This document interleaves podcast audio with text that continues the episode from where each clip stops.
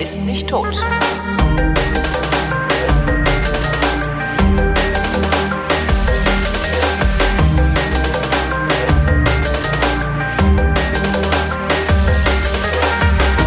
Willkommen zu einer völlig neuen Ausgabe der völlig neuartigen, retrofuturistisch-ironischen, modernen, urbanen Unterhaltungsmatinee mit Tradition, die fast alle Fragen, die an fragen.vrind.de geschickt werden, vrindheitsgemäß jedoch garantiert nicht zeitnah beantwortet. Hier ist die Vrindheit mit Alexandra Tobor. Und Holger Klein. Warum hast du nur so gezögert?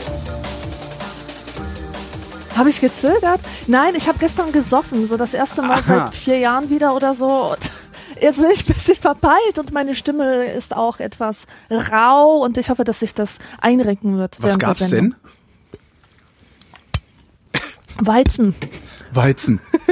ja, nicht schlecht. Jetzt habe ich eigentlich den Anfangswitz, den wir ausgemacht hatten, verkackt, weil ich direkt ähm, mit äh, Vrindheit angefangen. Ist natürlich doof. Naja, können wir ja dann, dann mache ich den. Was, was denn für ein Anfangswitz? Na, den hier. Warte, Was? Wie? warte, Was? eine Sekunde. Hm. Herzlich willkommen zu einer neuen Ausgabe in trockenen Broten mit Alexandra Tobor. Jetzt habe ich das Problem, dass ich trockenes Brot im Mund habe. Ich rede jetzt einfach so weiter Aber wie, das wie ein ist- Bescheuerter. Ich rede Nein, halt du redest jetzt nicht weiter. Du, du redest nicht reden. weiter. Ich muss dich unterbrechen. Ich habe nämlich etwas zu feiern. In der Tat, ich Oh, habe ah. gestern mit dem Weizen etwas begossen. Und zwar das einjährige Jubiläum meines ersten eigenen Podcasts in trockenen, trockenen Büchern. Broten. Tatsächlich ist jetzt gestern genau das zwölfte Brot äh, veröffentlicht worden. Und damit ist die Sendung ein Jahr alt. Cool. Ich bin sehr stolz. War das deine Absicht, monatlich zu veröffentlichen? Ähm, Was sind eigentlich das war es eigentlich meine immer für Absicht, alle zwei? Wochen zu veröffentlichen. Was sind das für Ploppgeräusche? Trinkst du die ganze Zeit aus irgendwelchen komischen Nuckelflaschen? Ja. Okay. Ich wollte es nur wissen. Also mach ruhig weiter. Ich bin ja grundsätzlich ein Freund von Jetzt nicht mehr, jetzt nicht. Ich, ich, ich habe mich angefeuchtet. Ähm, wie kriegen wir denn jetzt die Kurve? Wie kriegen wir denn jetzt die Kurve? Hier, ähm. Sag mal, Alexa, hast du nicht diesen Kornkreis besucht? Ich habe einen Kornkreis besucht und so hat es sich zugetragen. In der Süddeutschen Zeitung las ich einen Artikel. Ähm, Kornkreis zieht Esoteriker an. Ja, wie immer. Aber hier in der Nähe bei uns, ja, das am Ammersee in Reisding, das ist vielleicht eine Autostunde von Augsburg entfernt. Und ähm, ich habe mir dann gedacht, hm, eigentlich bist du ja so eine, die die Existenz von UFO-Gläubigen anzweifelt. Was ist denn, wenn es die wirklich gibt? Und deswegen wollte ich das mal persönlich überprüfen und mir diese Leute reinziehen. Und? Und so kam es, dass ich einen Ausflug zum Kornkreis, Wahnsinn. Großartig. Also wirklich. Wer auch immer die Gelegenheit hat, so etwas sich anzugucken, soll das machen. Erstmal eine wunderschöne Landschaft. Diese Leute, die diesen Kornkreis äh, produziert haben, die haben wirklich etwas von, von Bühnenbild verstanden. Du musst dir vorstellen, du hast da so diese bayerische Landschaft, dieses Kornfeld und äh, direkt an der Erdfunkstelle. Diese, diese riesigen Parabolantennen Ah, ragen in den Himmel und, ähm, und, und im Hintergrund siehst du halt die Alpen. Und es ist so eine abgefahrene Kulisse, um einen Kornkreis anzubringen. Es passt wirklich sehr, sehr gut. Wissen wir Und schon, allein schon deswegen, weil wissen wir schon, wer, ähm, den, wer den gemacht hat? Nein, das ist nicht bekannt, obwohl neulich in der Süddeutschen auch ein Artikel ähm, veröffentlicht wurde, de- wo verschiedene Spezialisten erklären, wie so etwas entstehen kann. Also solche Phänomene gibt es ja durchaus, ähm, ohne dass sie, dass sie von, von Menschenhand gemacht werden. Zum Beispiel in einer afrikanischen Wüste, sag mal irgendeine afrikanische Wüste, nicht Namib. die Sahara, sondern die in, Namib. in West, Gobi. nee, Äh, nee, äh, Ir- irgend, irgendeine andere Wüste im, im, im Südwesten im, im Südwesten Afrikas. Ähm, und dort gibt es die sogenannten Elfenkreise. Und das sind solche äh, Muster, die man auch von oben sehen kann, die ähm, so Mandala-mäßig aussehen. Und äh, die Wissenschaft ist sich auch nicht ähm, sicher, wie das entstanden sein konnte, aber es wird irgendwas mit Termiten ähm, äh, vermutet, dass, dass es da irgendwelche Bewegungen gibt. Auf jeden Fall nichts Außerirdisches. Ja, ich ja? sehe es also gerade. Also es immer eine Feenkreis, äh. Feenkreis, Fairy Circle äh, wird's genannt, genau. Alle Feenkreise enthalten unterirdische Termitengänge. Radaruntersuchungen legten nahe, Aha. dass sich unter den Kreisen Schichten feuchteren Bodens befinden. Naja. Sieht aber cool aus. Ja, also und, ja, aber das ist ja äh, nun, also das ist ja jetzt nicht so ein, so ein elaborierter Kornkreis, wie wir sie normalerweise hier in Westeuropa und, und Nordamerika Nein, na, finden. natür natürlich, natürlich, natürlich. Das sind, das sind ja immer, das sind ja äh, immer irgendwelche ähm, äh, konkreten Muster, die da Mhm. reingedingst wurden. Ähm, und man sieht dieses Muster tatsächlich nur von oben. Das heißt, man geht in dieses äh, Feld hinein und fragt sich, was man da eigentlich verloren hat. Und ähm, wir sind dann so in diesen, in diesen äh, Kornkreis rein, ja. Und das erste, was ich sehe, sind Schuhe. Schuhe nebeneinander aufgestellt. Und ich denke mir nur, nee, ne? Die Leute werden doch hier nicht barfuß rumstehen, Ja, weil doch klar, äh, die sind da echt Energie- durch Kuhdunk gestampft. Ja, ganz genau. Und dann habe ich gesehen, die stehen wirklich in der Kuhscheiße oder die stehen wirklich im Matsch in, in diesem total ähm, matschig gelaufenen Feld mit ihren nackten Füßen und nehmen die Energie auf. Und da war so ein Typ, der stand wirklich wie ein Strich in der Landschaft da mit geschlossenen Augen. Der sah ein bisschen aus wie dieser Leichenpräparator, dieser, wie heißt denn der? Gunther von der Hagens. Ja, Gunther von Hagens. Sie haben ja immer diese, diese krassen Gesichtszüge. Ja, der sieht aus wie sein eigener Ähm, Tod mit Hut. Ja, genau. Und äh, überall gab es diese Leute mit langen weißen Haaren. Ich weiß, ich weiß nicht, was, was das ist, warum die immer lange weiße Haare haben. Aber ist dir bestimmt auch schon aufgefallen. Also diese ganzen, Stimmt, die, die ganzen, äh, diese Mandala-Heinzis, die haben tatsächlich oft lange weiße Haare, ja. Tatsächlich, ja. ja, ja. Von Ja, dann standen die da im Feld und haben Moves gemacht. Moves. So, so die Hände hochgehoben, so ein bisschen wie Madonna im Frozen-Video. Weißt du, so mit den Händen rumgemacht, als würden sie zu irgendwelchen sphärischen Klängen tanzen und Aber es gab das keine Klänge. Also da hat jetzt nicht irgendwie jemand so ein, so ein Ghetto-Blaster mitgebracht oder wie das bei Kornkreisen heißt und Musik gemacht, sondern die haben halt irgendwie sich eingebildet, was zu hören. ja, genau.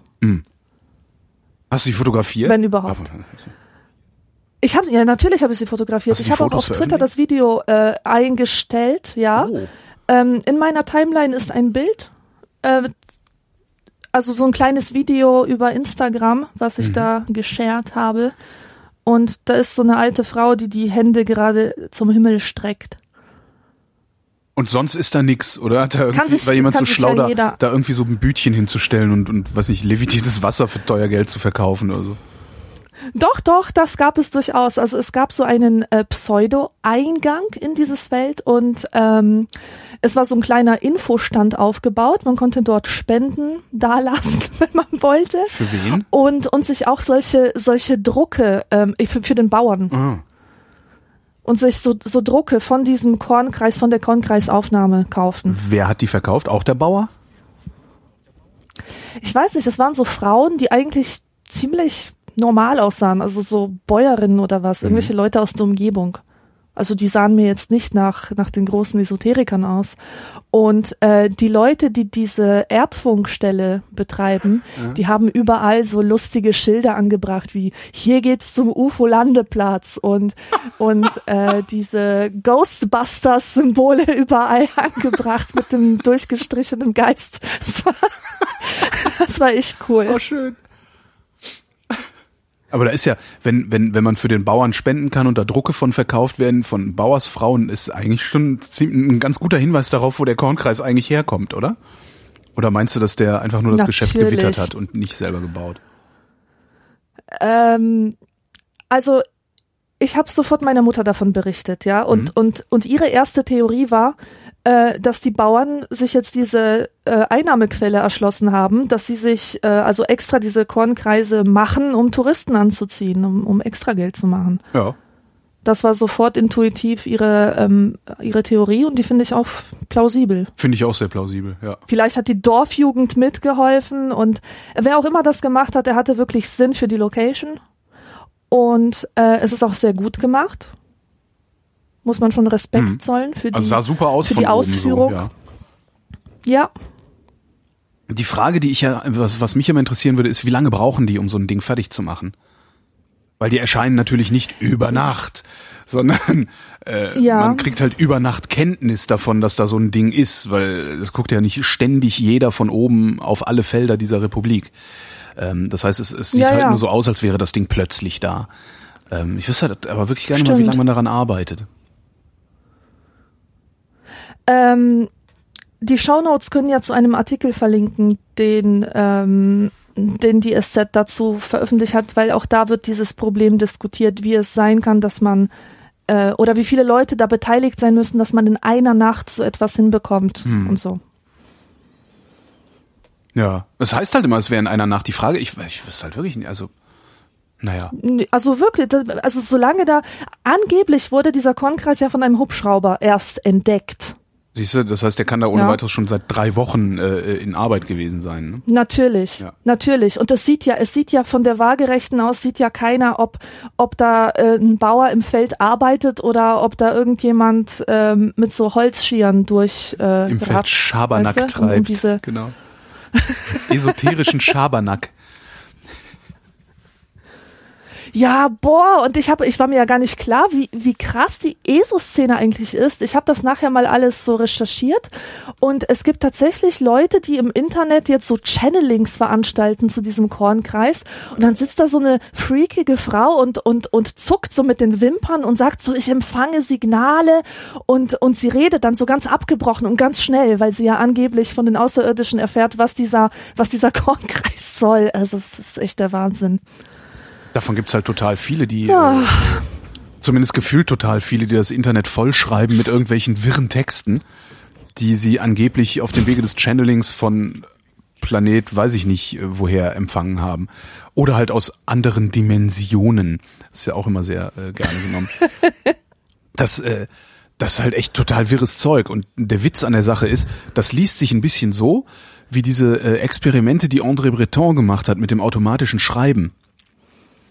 Ich weiß nicht, ob du das kennst. War das Breton überhaupt nicht, dass ich jetzt scheiße Mhm. Ja, erzähle? ich kenne das. Äh, ich weiß nicht, wer das war, aber das ist diese Medium-Technik. Ne? Ja, also, das ist, na, nee, die haben, die haben halt, die waren sich schon darüber im Klaren, damals die Surrealisten, dass das jetzt nichts ist, was da irgendwie von außen reinkommt, sondern die haben gesagt, wir versuchen uns ähm, in diesen Zustand zu versetzen, kurz vorm Einschlafen, ne, wo dann irgendwie auch so Gedankenfetzen, so wirre durch deinen Kopf fliegen und dir den Eindruck vermitteln, als wäre es eine konsistente Geschichte, die du da siehst oder, oder erlebst.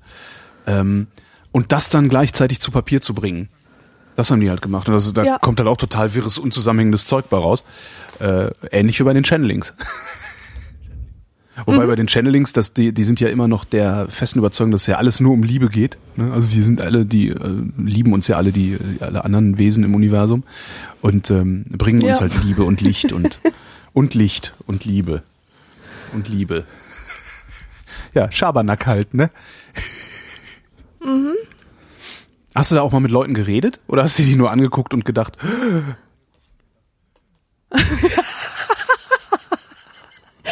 also du kannst so, du kannst solche Wesen ja nicht ansprechen. Du kannst ja nicht, obwohl, vielleicht, vielleicht hätte, hätte ich das machen sollen.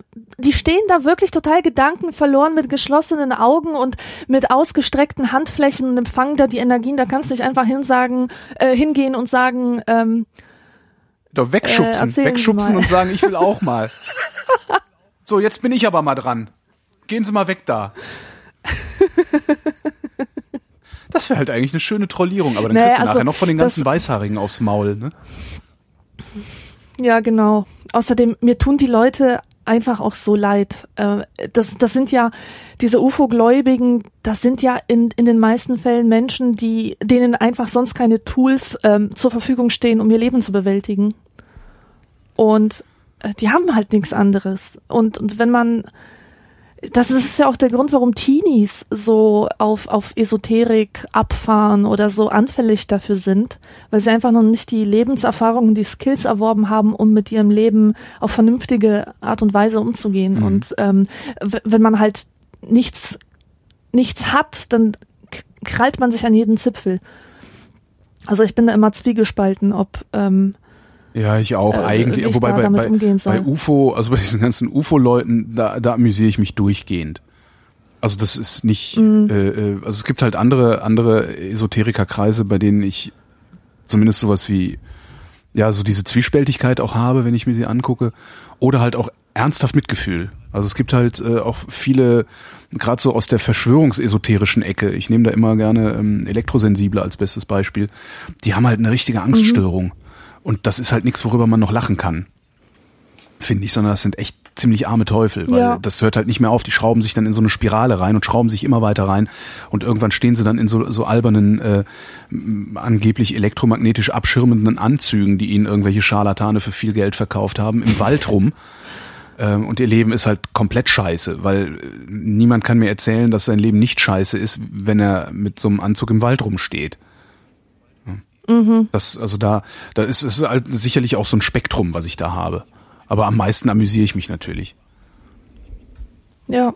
Weil die werden halt nicht von irgendetwas als Behausung benutzt. Ne? Wenn hier einer von irgendwas als Behausung benutzt wird, dann bin ich das nämlich. Dann bist du das. Dann bin ich. Kommen wir zu etwas völlig anderem. Dem eigentlichen Anlass dieser Sendung. Ähm, Fragen, die an fragen.vrind.de geschickt wurden, beantworten wir hier vrindheitsgemäß. Ähm, und die erste Frage dieser Sendung kommt von Hendrik mit D, D-R-I-K. Das ist ja auch so ein Name. Ich, immer wenn ich mit einem Hendrik zu tun habe und dessen Namen aufschreibe, schreibe ich ihn falsch. Weil ich entweder mit D oder ohne ja, D. Also entweder schreibe ich Henrik oder Hendrik. Aber er heißt immer anders. Das ist so ja. wie mit dem USB-Stecker. Den stecke ich immer zuerst verkehrt rum, versuche ich den reinzustecken. Immer. Und es gibt ja auch noch den Henrik mit Y. Ach du Scheiße, stimmt. Ja. In Polen sehr verbreitet. Genau, stimmt. Henrik Mittelinitial Broder ist ja auch so einer. Mhm, genau. Nun denn, Henrik fragt, wie nennt man eigentlich einen weiblichen Nazi? Nazine, Nazöse? Nazilette. Nazilette. Nazilette Nazilla. ist schön. Nazil Nazilla. Nazubine. Nazil ich bin, ich, blöde Sau würde ich einen weiblichen Nazi nennen. Weil die ja, Weib, Nazi-Braut. Nazi-Braut. Nazi-Braut ist schön. Nazi-Braut gefällt mir. Nazi-Braut gefällt mir. Ich habe eine, eine Freundin von mir ist, äh, hat einen Österreicher geheiratet.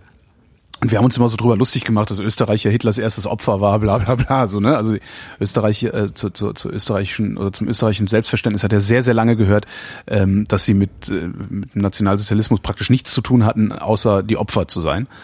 Ähm, Darüber mhm. haben wir uns mhm. halt immer lustig gemacht und äh, sie hat sich dann selbst immer als Nazi-Liebchen bezeichnet, weil sie einen Österreicher geheiratet oh. hat. Was wir halt total witzig fanden. Nazi-Liebchen. wir immer, da ist ja unser Nazi-Liebchen. und fanden das total lustig. Und ich hab halt den, den äh, den Witz dahinter. Also ich hätte nicht gedacht, dass da jemand anders nicht drüber lachen kann. Und habe dann halt eine Kollegin, die auch mit einem Österreicher verheiratet ist, als Nazi-Liebchen bezeichnet. Ups. Da hat die mich dermaßen in die Ecke gestellt und zur Sau gemacht. Ja, danach habe ich den Witz nie wieder gebracht. Und Nazi-Liebchen ist jetzt auch so ein Wort, wo ich immer dreimal nachdenke, bevor ich es benutze, weil ich nicht weiß, ob ich damit nicht jemandem äh, am Sack gehe. Aber Nazi-Liebchen, das ist so ein schönes Wort. Ich habe sofort ein Blümchen im Kopf. Vielleicht eine Kreuzung aus Narzisse oder Narzisse und, und Stiefmütterchen. Genau, Stiefmütterchen, so. ne? Ach, Liebchen. Liebchen ist immer so ein Stiefmütterchen, stimmt. Narziss, ja. Nazi-Liebchen. Narzi-Liebchen. ähm, der Benny fragt. Zurzeit ist das Flüchtlingsdrama vor Lampedusa ein großes Thema. Äh, wir sind gerade übrigens im Oktober 2013 mit der Frage. Ich frage mich, wieso müssen die Menschen ein solches Risiko eingehen, um die Chance auf ein besseres Leben zu haben? Wieso haben wir überhaupt Ländergrenzen? Wieso lösen wir diese Grenzen nicht auf und erschaffen ein großes gemeinsames Land für alle Menschen? Sollte nicht jeder Mensch das Recht und die Freiheit haben, sich auf dieser Welt frei zu bewegen? Fragezeichen. Dann müsste man vielleicht die UFO-Anhänger fragen. Naja, ganz einfach. Können wir alles gerne machen. Überhaupt kein Problem. Ja? Dafür gibst du, mein lieber Benny, 90 Prozent deines Wohlstandes auf. Dann können wir das herstellen. Dann können wir alle Grenzen aufmachen, dann bilden wir ein großes Land mit äh, allem, was irgendwie allen, mit allem für alles. Äh, nee, wie heißt es? Mit allem für alle. Vielleicht muss er auch nur 70 Prozent seines Wohlstands aufgeben. Ich glaube, dass da der Schlüssel liegt. Wir sind nicht bereit, auch nur ein Tick unseres Wohlstands und unseres Komforts aufzugeben, damit es anderen besser geht. So, und weil die anderen immer ja, mehr so werden, die anderen werden halt immer mehr, ihre Forderungen werden immer größer, weil natürlich auch unser Wohlstand immer größer wird. Ähm, Und darum müssen wir uns so umso heftiger von den, vor den, ja, letztlich schützen, also die draußen halten. Und darum äh, gibt es das sogenannte Flüchtlingsdrama vor Lampedusa. Ja, kann man alles haben. Ist genauso, es ist halt alles, im Prinzip ist das alles ganz, ganz einfach, wie man die Welt regeln könnte. Aber tun wir halt nicht, weil wer will denn darauf verzichten? Ja? Die Leute wollen halt heute in zwei, mhm. drei Zimmerwohnungen wohnen, wenn sie, wenn sie alleine sind. Ja? Früher hast du halt mit zwei Leuten in einer anderthalb Zimmerwohnung gewohnt. Ging auch, will heute keiner mehr. Wenn alle bereit sind, in kleinere Wohnungen zu ziehen, sind genug Wohnungen für alle da. Beziehungsweise weniger Wohnraum ja, für sich zur Verfügung zu haben. Ja, letztlich sind wir Arschlöcher, ja, ja klar. Ja. Das Problem ist halt, wie willst du eine bessere Welt herstellen? Also erstmal ist die Frage, was ist überhaupt besser? Ne? Weil was du besser findest, finde ich noch lange nicht besser. Aber einigen wir uns mal darauf, dass eine grenzenlose Welt äh, mit ähm, gleich verteiltem Wohlstand äh, die bessere Welt wäre. Wo willst du eigentlich anfangen? Wer gibt als erster was ab? Das ist halt das Problem. Ja, das geht ja nicht nur um Abgeben. Es geht ja, es geht ja um diese ganzen historisch gewachsenen Strukturen, die so unterschiedliche Menschen mit so unterschiedlichen Interessen und, und Charakteren und Persönlichkeiten hervorbringen, dass es, dass, dass diese Idee, man das könnte natürlich. in Frieden alle zusammen komplett an den Haaren vorbei. Ja, natürlich. Das ist also dieser Weltverbesserismus, der da äh, insbesondere äh, in den in sozialen Netzwerken und zumindest da, wo ich mich rumtreibe, als auf Twitter, äh, immer wieder zum Ausbruch kommt, also wirklich sehr laut zum Ausbruch kommt. Dieser Weltverbesserismus ist ja im Prinzip nichts anderes als komplette Geschichtsvergessenheit. Also mm, ja, genau, das ist halt, exakt. Das ist halt nichts anderes als Geschichtsvergessenheit. Aber vielleicht kommen die ja. Schreihälse da ja auch irgendwann nochmal dahinter und überlegen sich, wie man äh, das trotzdem hinkriegen könnte. Aber die Frage ist, glaube ich, wirklich, wo fangen wir an? Und bitte nicht bei mir, ne? Heiliger St. Florian. Mm. Verschon mein Haus, zünd andere an. Endlich mal ein Mädchen oder zumindest jemand, der sich als Mädchen ausgibt. Eine Frage von Amelie. Welche Fremdsprachen sprecht ihr und welche würdet ihr gerne noch lernen bzw. beherrschen? Puh. Schwierig. Ne? Also ich spreche Polnisch und Deutsch. Was davon ist die Fremdsprache? Und Englisch keine. Aha. Cool. Ich spreche beide. Ja, cool. Ich spreche einfach beide und äh, muss nicht überlegen, wie ich da jetzt formuliere. Ja. Aber ich beherrsche das Deutsche auf jeden Fall besser als das Polnische. Mhm. Also ich bin in der Lage, literarisch zu schreiben auf Deutsch, nicht aber auf Polnisch. Ah ja. Auch wenn ich mich in beiden äh, Sprachen gut verständigen kann, so auf, auf dieser, auf diesem normalen Level. Und Englisch kann ich sehr gut schreiben und ziemlich schlecht sprechen. Mhm.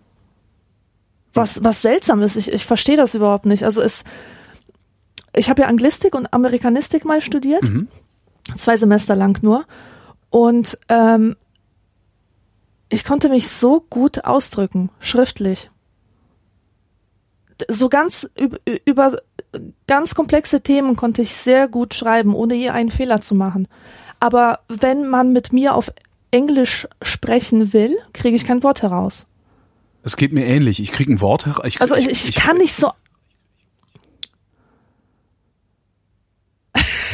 Du kannst nicht was? Es ist halt schwierig. Ich ich habe diese ich habe diese diese diese ähm, diese Floskeln habe ich nicht drauf. Mhm wenn ich einen ganz normalen Gedanken mitteilen will, geht das erstmal nicht, weil ich sofort in meinem Kopf überlege, ob die Grammatik denn korrekt ist, wenn ich das so sage, wie ich mir das denke. Und meistens ist sie es nicht, weil die Umgangssprache da ja auch noch eigene Regeln hat. Ja. Ich habe das ähnlich. Also ich kann auch, also schriftlich Englisch bin ich wirklich auch sehr, sehr gut ich glaube, ich kann es einigermaßen okay sprechen, also aussprechen, aber das Gedankenformulieren auf mhm. Englisch, wenn ich wenn ich sprechen soll, fällt mir sehr schwer. Dazu muss ich dann wirklich mal wieder eine Woche ja. lang nur mit Engländern zu tun gehabt haben. Oder mit englischsprachigen mhm. Menschen oder in englischsprachiger Umgebung. Ja, genau. Dann geht das wieder. Dann ist es, dann geht's mir relativ leicht von der Hand. Und Englisch ist auch die einzige Fremdsprache, von der ich sagen würde, da bin ich halbwegs verhandlungssicher. Alles andere ist halt so. Hm.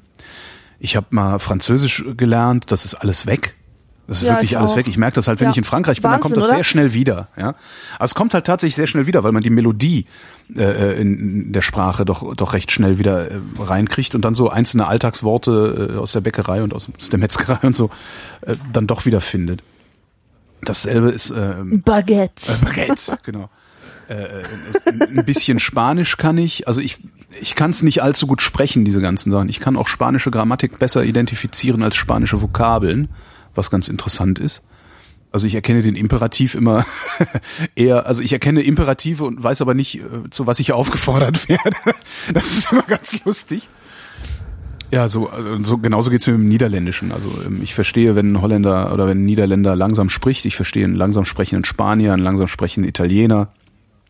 Ähm, bei Franzosen ist es nicht ganz so leicht. Ich würde gerne besser Spanisch, also ich würde gerne sehr fließend Spanisch sprechen können und ich würde gerne Türkisch sprechen können. Oder Arabisch oder beides. Ja, ich ähm, würde sehr, sehr gerne mein Französisch auffrischen, Mhm. aber ich weiß, dass es pointless ist, denn es gibt einfach, äh, ich, ich brauche einfach eine, eine Sprache, die ich auch benutzen kann Ja. und die ich auch konsumieren kann. Und ähm, solange es nicht unglaublich viele französische Serien gibt, die ich im Originalton Mhm. schauen kann, ähm, bringt mir die Sprache auch nichts. Das ist halt das Problem. Ja. Also Japanisch, ich habe mal Japanisch gelernt, ähm, weil ich auf so einem Anime-Trip war. Mhm. Ja. Und äh, ich finde diese Sprache so wunderbar.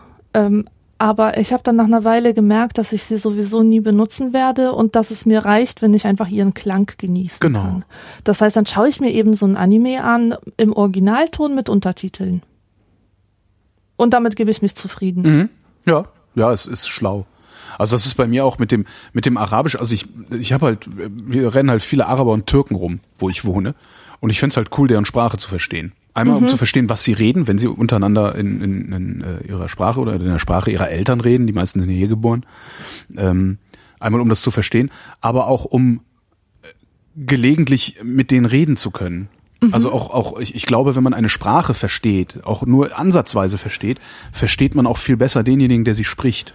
Ja, so ist das. Also das Es- sind ja ganze Denkmodelle, die dahinter stecken auch. Genau, und die haben, jede Sprache hat so ihre eigenen sprachlichen Bilder Ja. und es macht einen riesen Unterschied, ähm, was für ein Geschlecht ein Wort hat. Ob es, ob es, ob, ob es der Amsel oder die Amsel ist. Ja. Einfach für die Wahrnehmung davon, was das für ein Tier ist, so essentiell, ja. Das finde ich sehr, sehr spannend. Mhm.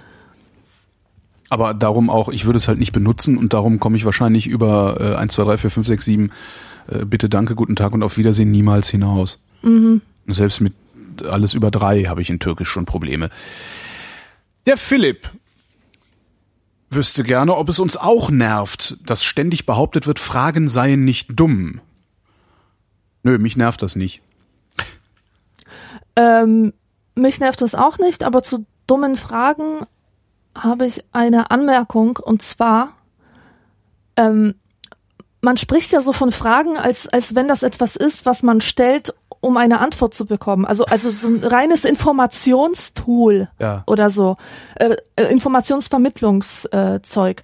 Aber Fragen erfüllen auch eine soziale Funktion. Und das wurde mir klar. Ähm, also ich habe jemanden meiner Familie, der, der ziemlich autistisch drauf ist, ohne ein echter Autist zu sein, aber einfach autistische Züge hat. Ja. Und um mit diesen Menschen kommunizieren zu können, habe ich ihn früher immer Sachen gefragt. Das waren häufig Sachen, die ich schon wusste oder die auf die ich hätte selber kommen können oder die ich selber hätte recherchieren können. Und das war so die einzige ähm, Möglichkeit, äh, mit ihm zu kommunizieren oder einfach diesen menschlichen Kontakt mit ihm zu ähm, aufrechtzuerhalten oder zu, zu haben. Und als dann Google kam, war es vorbei damit. Dann habe ich ähm, halt eine Frage gestellt und dann hieß es, ja, Google ist doch, wieso fragst du mich? Und äh, damit war dann auch der, der Kontakt abgebrochen, Mhm. Eigentlich was, doof, was ja. sehr schade war, ja. Philipp schreibt, Ja, nee, Philipp schreibt noch, ich finde es zum Beispiel sehr nervig, mehrmals dasselbe gefragt zu werden oder wenn jemand sein Gehirn nicht anstrengen will und dann einfach mich fragt. Boah, ja, das ist die Pest. Das ist wirklich die Pest. Wenn man jemandem zumutet, ein Problem zu lösen, weil man einfach zu faul ist, um kurz nachzudenken. Das ist dann aber keine dumme Frage, sondern ein fauler Frager. Das ist einfach ein Asozialer. Ich finde sowas wirklich, das geht gar nicht. Ja, schön auf andere abwälzen. Ja. Wobei, also, ich, nee, das macht man das nicht eigentlich immer. Machst du das? Ähm, ich mach das nicht. Also ich versuche. Ich überlege gerade. Also es gibt so, es gibt so ein schönes, also es gibt halt so ähm, ähm, äh, ich weiß nur, äh, es gibt ja diesen diesen Podlove Publisher, ne? Das ist dieses mhm. Podcast Veröffentlichungstool. Ähm, dazu hat Tim, der der äh, sich das irgendwie ausgedacht hat äh, oder oder im Wesentlichen zumindest ausgedacht hat, hat dazu zwei, ich glaube zweimal zwei Stunden Screencasts gemacht, in denen er erklärt, wie das funktioniert. Ich habe nicht die Muße, mir zwei Stunden lang Screencasts anzugucken, die letztendlich eine Informationsdichte haben von sieben Minuten. Ja, also das, ja, man kann ja, mir diese okay. Informationen in sieben Minuten präsentieren. Darum bin ich zu Tim gegangen, habe gesagt, Alter, ich habe da nicht die Zeit zu mir, das jetzt zwei Stunden lang anzugucken. Klick mich da mal schnell durch, bitte. Ja. Tick, tick, tick, tick, tick. So, und letztendlich habe ich dadurch ja auch die Arbeit auf ihn abgewälzt.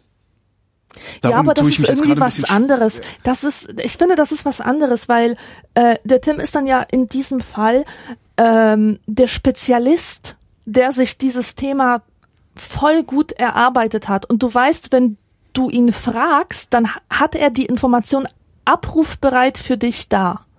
Mhm. Er kennt sich damit aus und ähm, er kennt Klar, dich, du bist kein Fremder, es gibt diese soziale Verpflichtung zum Helfen und der kann das machen, der kann auf sein Wissen zugreifen und dir mal eben schnell helfen. Mhm. Was ich meine ist, wenn man Leute ähm, angeht und äh, sie bittet, ein Problem zu lösen, ähm, was sie eigentlich auch selber lösen könnten, und zwar ähm, nicht indem sie ganz, ganz viele große Anstrengungen unternehmen oder so. Ähm, das habe ich jetzt nicht verstanden. Also, also pff, Rechnung 235 plus 780 oder so. Äh, wenn ich jemanden damit beauftrage, das für mich zu lösen, weil ich einfach zu faul bin, das selber in meinen Taschenrechner einzugeben, ja. dann finde ich es scheiße. Aber wenn ich nicht mal weiß, was ein Taschenrechner ist und wie man sowas bedient, ja, dann, dann es, sieht das wieder anders stimmt, aus. Dann ist es völlig in Ordnung. Ja, stimmt schon. Es gibt mit Sicherheit, also ich glaube übrigens auch tatsächlich, dass es dumme Fragen gibt. Ich wüsste jetzt gerade auswendig keine, aber ich bin mir sicher, dass ich schon öfter mal es hatte, dass ich dachte, mein Gott, das ist eine so saudämliche Frage. Mhm. Also, ne? Wahrscheinlich, wenn, wenn, wenn man offensichtliche Dinge gefragt wird oder so. Wobei das dann vielleicht auch wieder die soziale äh, Komponente ist, die du eben erwähnt hattest. Hm. Ja. Hm. Eine Frage, die ich extrem dumm finde und das, boah, die hat mich meine ganze Jugend lang verfolgt. Ich habe immer sehr gerne gezeichnet in, mhm. in der Schule, so am Heftrand und so. Und immer, wenn ich ein Frauengesicht zeichnete, kam irgendeine Pissnelke und hat gefragt, bist du das? immer. Nee, jahrelang. das ist deine Mutter. Ja, genau.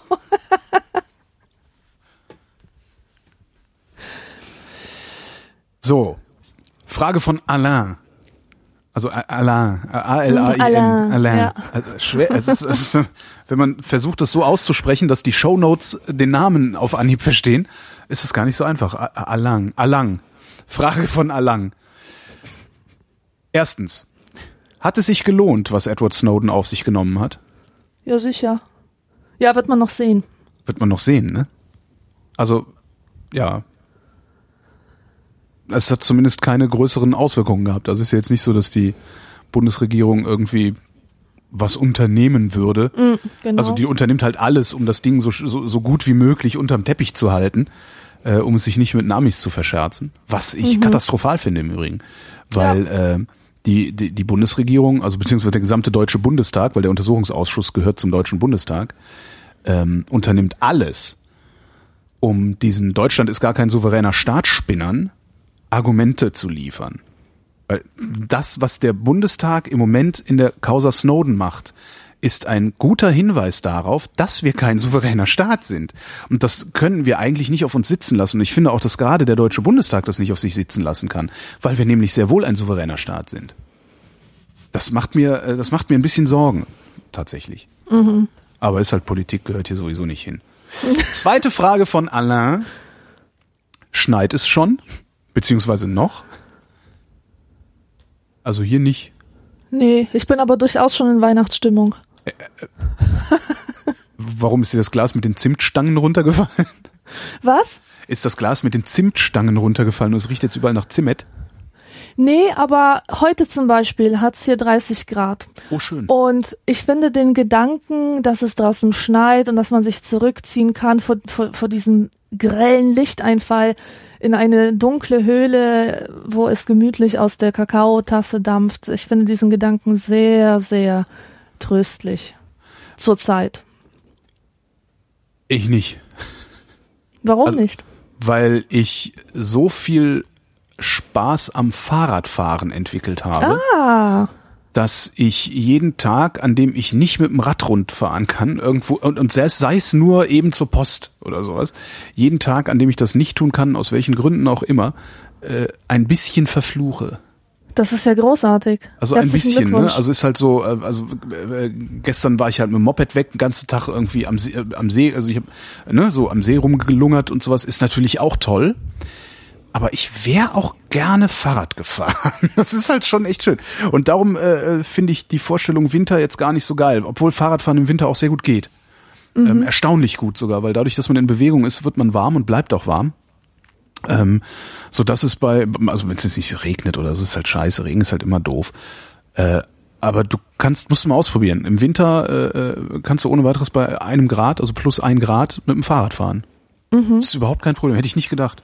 Ja, naja, darum, darum freue ich mich gar nicht so sehr auf den Winter mit dem äh, Verkriechen, Zurückziehen und so. Also ich bin gerne draußen. Ich bin zum ersten Mal seit, ich weiß es gar nicht, seit ich denken kann, äh, strebe ich nach draußen ähm, in meinem Leben. Also immer, wenn ich, ich wach halt auf und denke, geiles Wetter, ach, geh raus und bin dann draußen.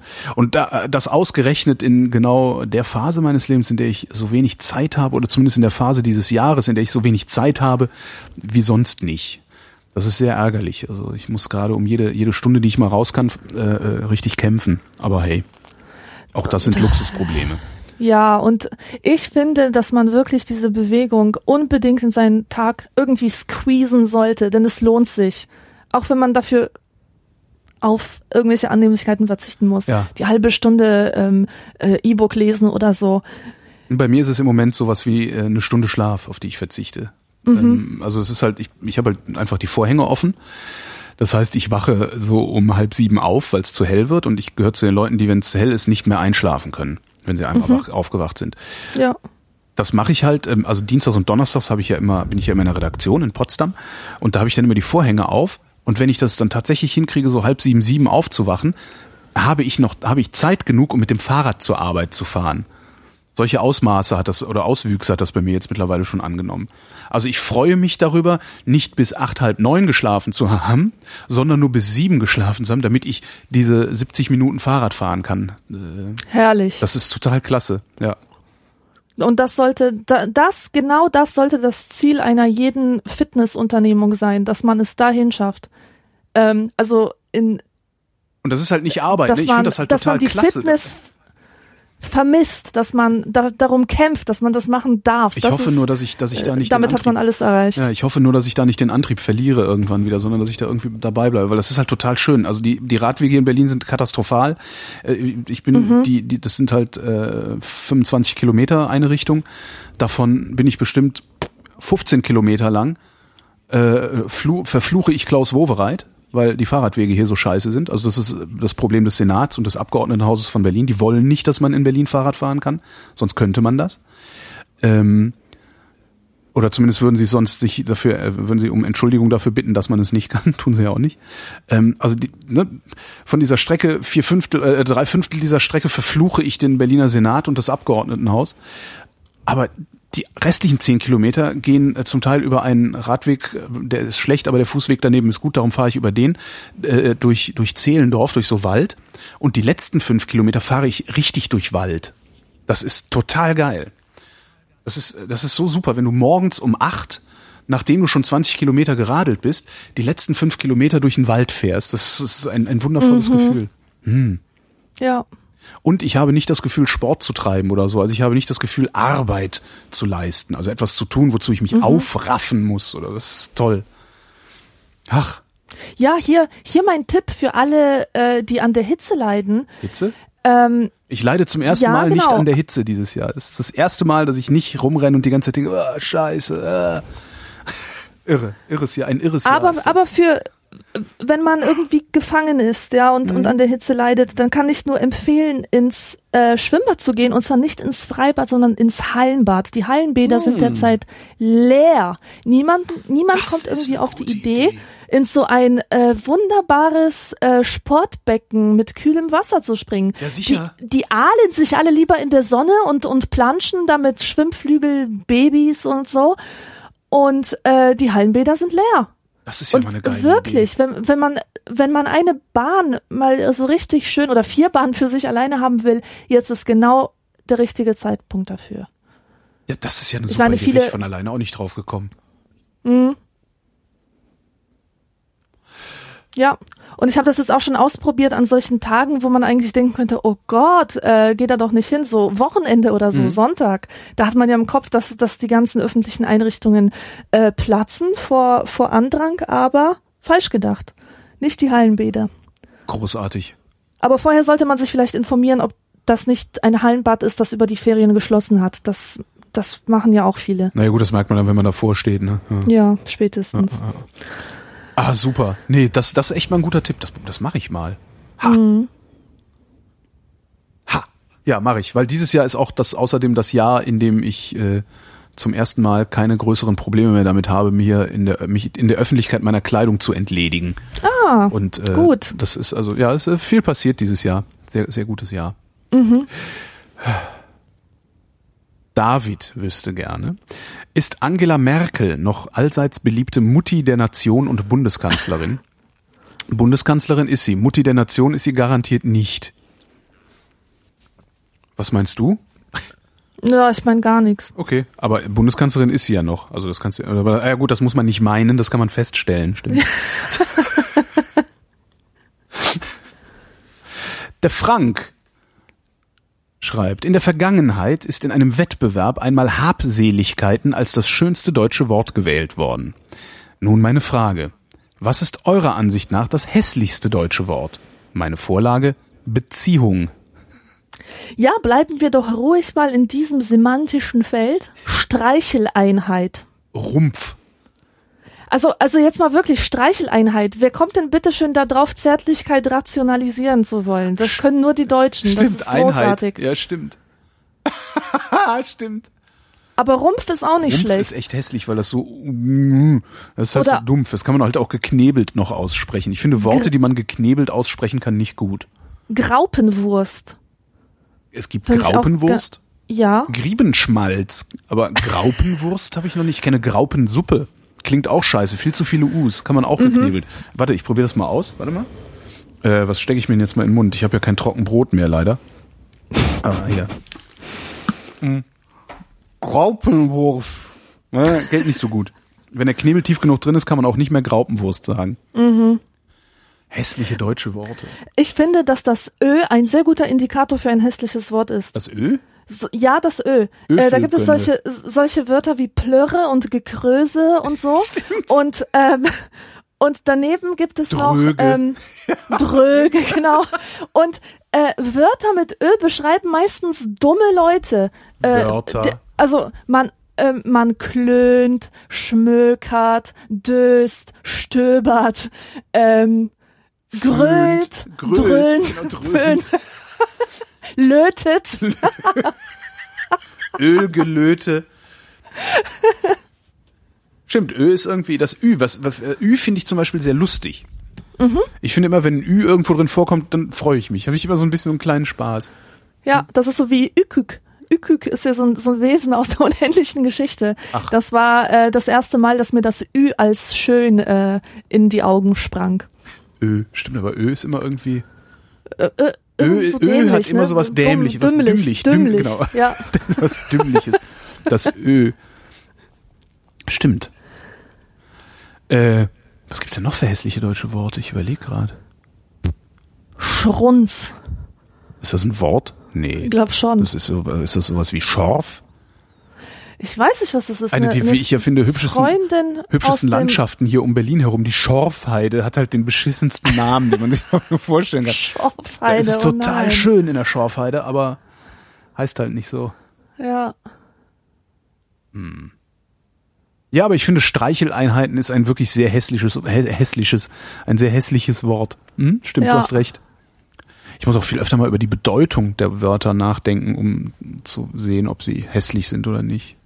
Aber dieser Beziehungssektor ist da echt anfällig für, äh, weil er immer versucht, irgendwie so kapitalistische Vokabeln da einzubringen. in- in- in Beziehungsarbeit. Beziehungsarbeit oder ähm, wie nennt man das denn? Dieses ähm, Beziehungs Beziehungspause, Beziehungsurlaub, Beziehungs. Ich weiß es ähm, nicht, sowas habe ich noch nie gemacht.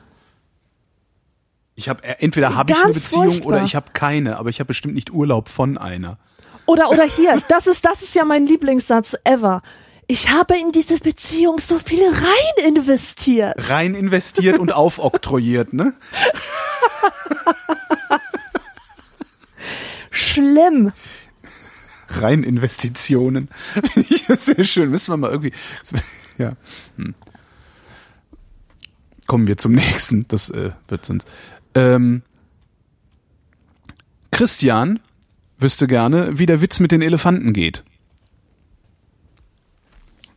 Ich kenne keinen Witz mit Elefanten. Ja, ich schon. Soll ich erzählen? Ja, Okay.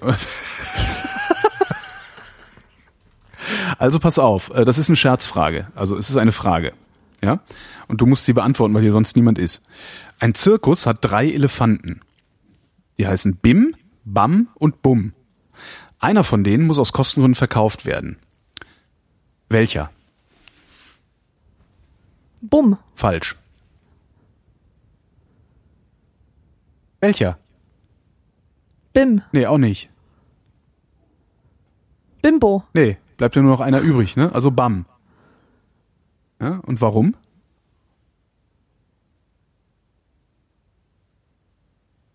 Damit der Bimbo übrig bleibt? Ich weiß es nicht. Aus Kostengründen. Hä? Okay, du gehörst zu den Leuten, die, die nicht über diesen Witz lagen. Das ist so ein 50-50-Ding. Die einen sagen wie du, hä? Die anderen brechen vor Lachen fast zusammen. Also ich habe wirklich schon Leute zusammenbrechen sehen vor Lachen über diesen Witz. Ich gehöre dazu im Übrigen. Den erzähle ich seit über zehn Jahren. Ist das, ist das mein Lieblingswitz. Ich habe noch keinen besseren gehört.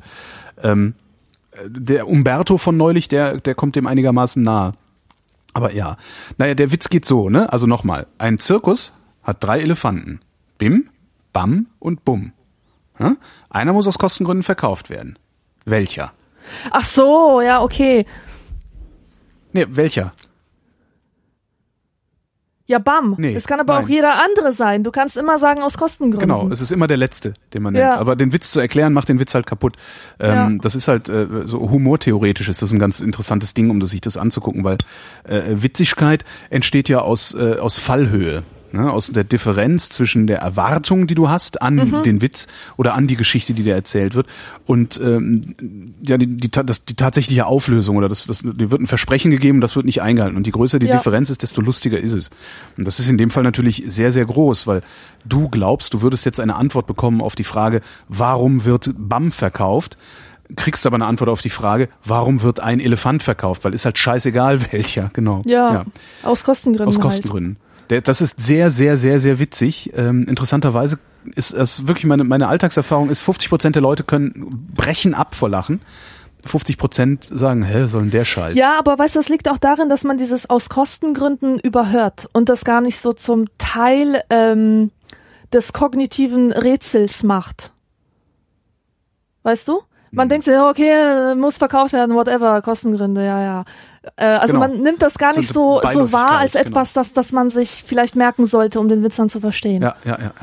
Obwohl natürlich das die einzige Information ist, die du überhaupt nur haben kannst, warum verkauft Das werden stimmt, muss. ja. ja. Ja, so geht der Witz mit den Elefanten. Jetzt habe ich den erzählt, jetzt ist er platt tot. Äh, jetzt, Ja, wenn du den schon seit zehn Jahren erzählst, ist ne? er ja schon viel länger tot. Das ist nicht nett, das, das war nicht böse aber, gemeint. aber wahr. Das, ist- das ist es halt manchmal. Manchmal tut die Wahrheit eben weh. So will es das Gesetz. Der Holger wüsste gerne, also ein anderer Holger, schon klar. Ihr bekommt angeboten, eine Zeitreise an einen beliebigen Punkt in der Vergangenheit zu machen, allerdings ohne Gepäck, allein und ohne Rückkehr. Würdet ihr es annehmen und wenn ja, in welche Zeit würdet ihr reisen? Äh, nochmal, nochmal, was waren die Bedingungen? Ihr bekommt angeboten, eine Zeitreise an einen beliebigen Punkt in der Vergangenheit zu machen. Okay. Allerdings ohne Gepäck, alleine und ohne Rückkehr. Würdet Okay. ihr annehmen und wenn ja, in welche Zeit würdet ihr reisen? Ja, dieses ohne Rückkehr ist echt ein Problem. Das würde ich, glaube ich, nicht annehmen wollen, aber ähm, hm.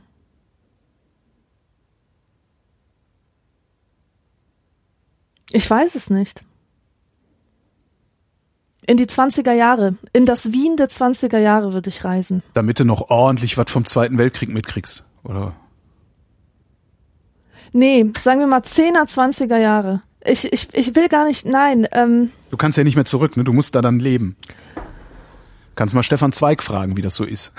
ich liebe Stefan Zweig. Ja, darum sag ich genau ja, wegen dem.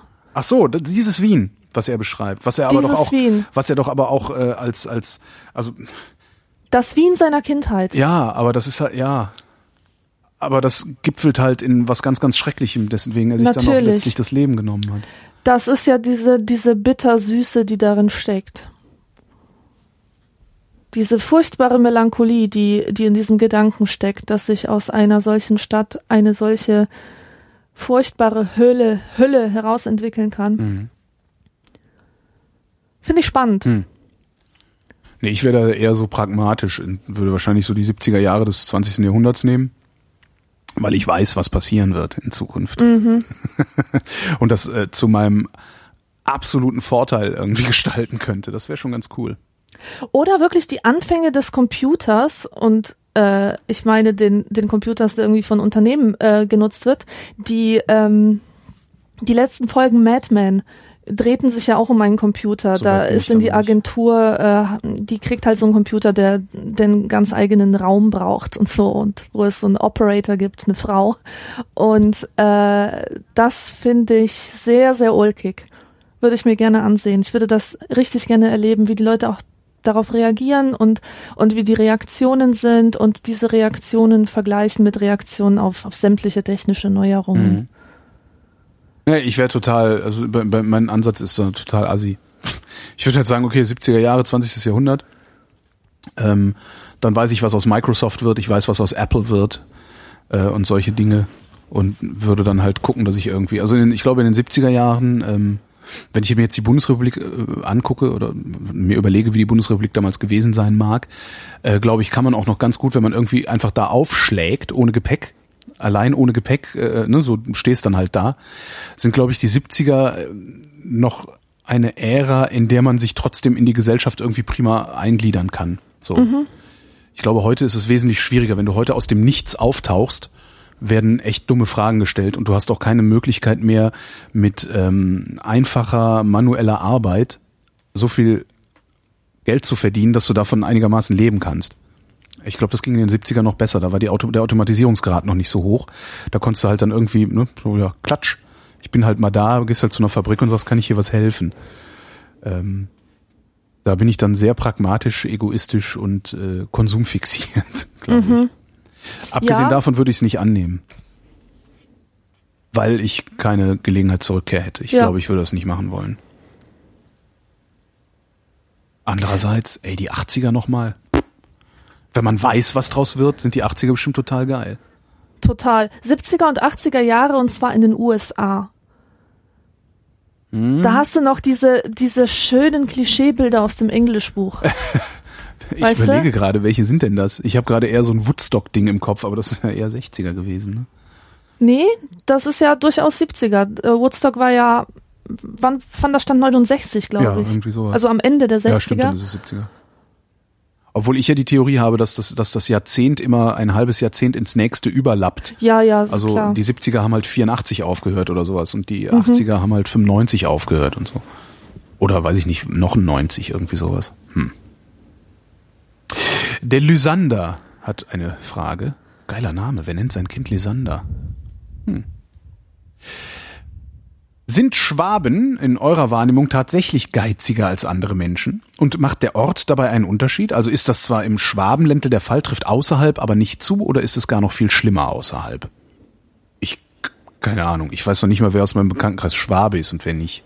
Ja, ich kenne jetzt auch keine geizigen Schwaben. Ich kann nur sagen, äh, Fun Fact, dass ähm, Schwab ein äh, polnisches Schimpfwort für Deutsche ist. Also so wie, so, so wie Piefke. Yes! Den werden wir es noch zeigen, den Schwaben. Ja, genau. Ist ja ein Ding. Aber Fernseher können sie, die Schwaben. Aber- Schwäbischer Fernseher, weißt du? Fernseher kann er. Grundig, ne? Nee, war das überhaupt Schwaben? Nee, das war Franken. Grundig, oder? Ich weiß es nicht, aber meine Oma sagt, die guten schwäbischen Fernseher und meint damit einfach nur ähm, Fernseher aus dem Westen. Ach so, ach so. Natürlich, deine Oma ist ja in Polen. Ich habe jetzt deine Oma auch nach Westdeutschland verortet und äh, nee, geht ja nicht. Nee, also Schwaben, ich war, ich, das ist doch, ich glaube nicht, dass Schwaben geiziger sind als andere Menschen, glaube ich wirklich nicht. Ach, Halt und aber, albern. aber er Schwaben hat doch. sind lauter, Schwaben sind unangenehmer als andere Menschen. Das fällt mir immer wieder auf. Wenn du irgendwo unterwegs bist, ähm, vor allen Dingen irgendwo Italien, äh, sowas, also in Italien ist mir das bisher immer sehr, sehr stark aufgefallen. Du sitzt irgendwo im Restaurant und am Nachbartisch wird gegrölt. Also sich in einer unglaublichen Lautstärke raumgreifend unterhalten. Dann sind es in der Regel Schwaben. Also ich, äh, die, die am lautesten sind, haben immer diesen schwäbischen Dialekt. Das finde ich irgendwie bemerkenswert. Ich weiß nicht, ob das, äh, das ist natürlich auch nur selektive oder, oder nur meine Wahrnehmung, also objektivierbar hätte ich das jetzt nicht parat, aber es sind immer die Schwaben, die lautesten und die unangenehmsten.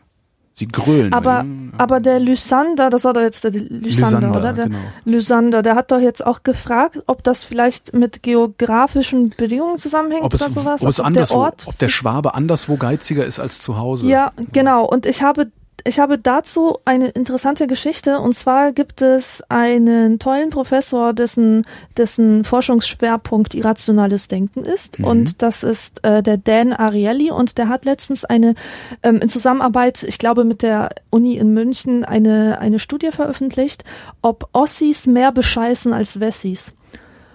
Und ähm, das fand ich sehr interessant, aber das hätte man sich auch denken können. Der hat halt herausgefunden, dass Ossis in der Tat mehr bescheißen als Wessis. Aha, warum tun sie das? Aber, Hat er, hat er eine, aber, aber, das ist die wichtige Einschränkung. Die Ossis, die mehr bescheißen, die sind im kommunistischen System groß geworden. Ach Und das habe ich auch irgendwo Ossis, die gelesen, das ja. System gar nicht kennengelernt haben, bescheißen genauso viel wie Wessis.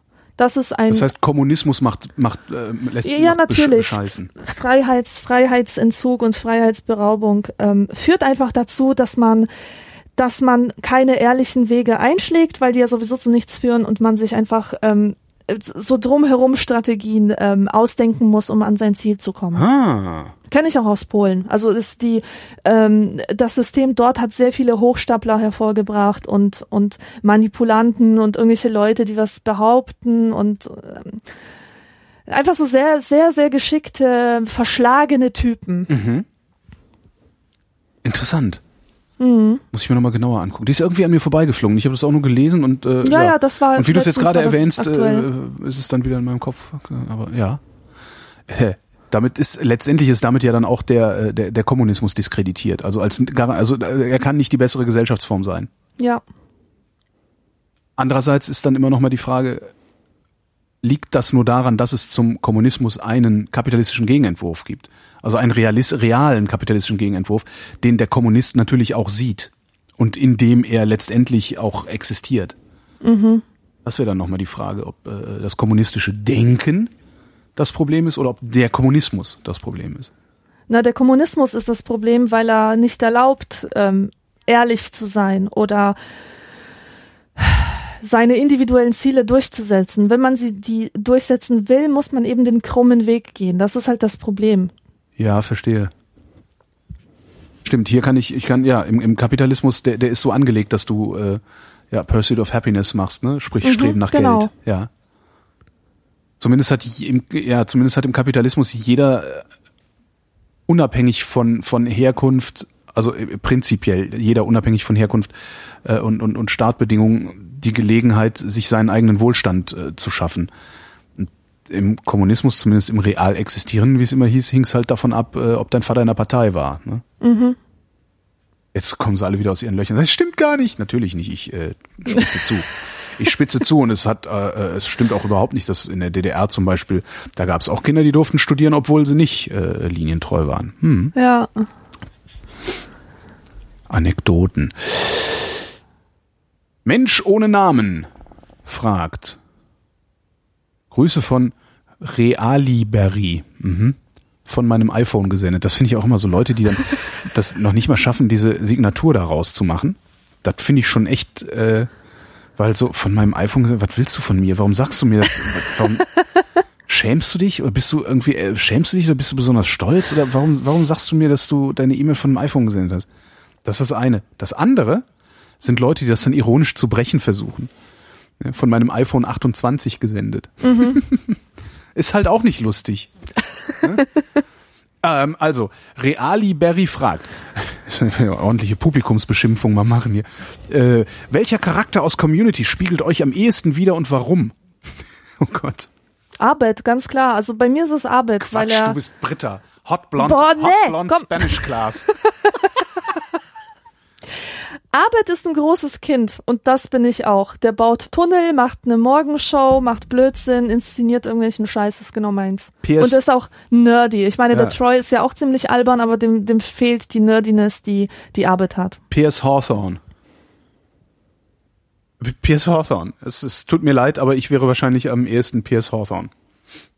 Von Das ist ja Hawthorne Vibes. Ja. Ein alter, ein alter, ignoranter, Versauter. versauter Rassist.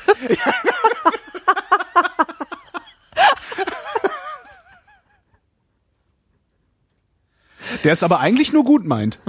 aber Ja. halt zu doof ist zu begreifen, was er da gerade anrichtet. So, das, da könnte ich mich drin wiederfinden, ja. Nur, der hat mehr Geld als ich, das. ja. Hawthorne. Ich muss unbedingt nochmal Community gucken. Alleine für dieses Video von Hawthorne, Hawthorne Wipes. Kennst du die Folge?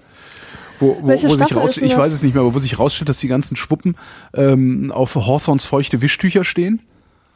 Und Boah, sagt mir jetzt gar nichts. und Piers, Piers halt, das ist halt total klasse finden. Also sie sitzen, die sitzen halt irgendwie da in der Kantine und dann kommen halt zwei Typen vorbei, so, ah, ja, Piers Hawthorne, ah, ah, und flippen total aus. Und er freut sich halt völlig, weil ne, Menschen seine Wischtücher toll finden und kriegt aber gar nicht mit, dass sie schwul sind. Und ähm, seine Kommilitonen klären ihn dann darüber auf und das wird dann ganz furchtbar alles und äh, er macht dann eine Kampagne, dass äh, Hawthorne Wipes nichts für Homosexuelle wären und so. richtig, richtig asozial. Und da gibt's dann halt eine, äh, auch nur so eine ganz kurze Ausschnitt aus einem Musikvideo, das äh, wahrscheinlich auch nur aus diesem Ausschnitt äh, besteht. ist halt auch so eine, so eine völlig übertakelte Transe, die halt singt, ich weiß gar nicht mehr, I got my bag, got Ach so, purse, ist das got my, diese- got äh, my ist das- bag full of Hawthorns. äh, okay. Das ist sehr geil. Das ist aber nicht die Folge, wo diese Ich Musical-Serie verarscht wird, oder? Hm, Ich, das weiß ich nicht mehr. Ich habe das einfach dieses Video mir dann irgendwann mal auf YouTube rausgesucht und so oft geguckt, dass ich irgendwie, ja, dass ich das jetzt weiß. Also mehr oder minder auswendig. Ich kann das ja mal, ich kann das ja mal auf der Jingle-Maschine suchen. Vielleicht kann ich das noch einspielen. Das wäre doch mal schön. Obwohl das halt auch nicht wirklich was bringt. Bis ich es gefunden habe, haben wir die nächsten drei Fragen längst beantwortet und dann ist der Witz weg. Also los, weiter geht's. Der Thomas fragt, was war das Thema eurer ersten Facharbeit? Und habt ihr diese kurzfristig oder rechtzeitig begonnen zu schreiben?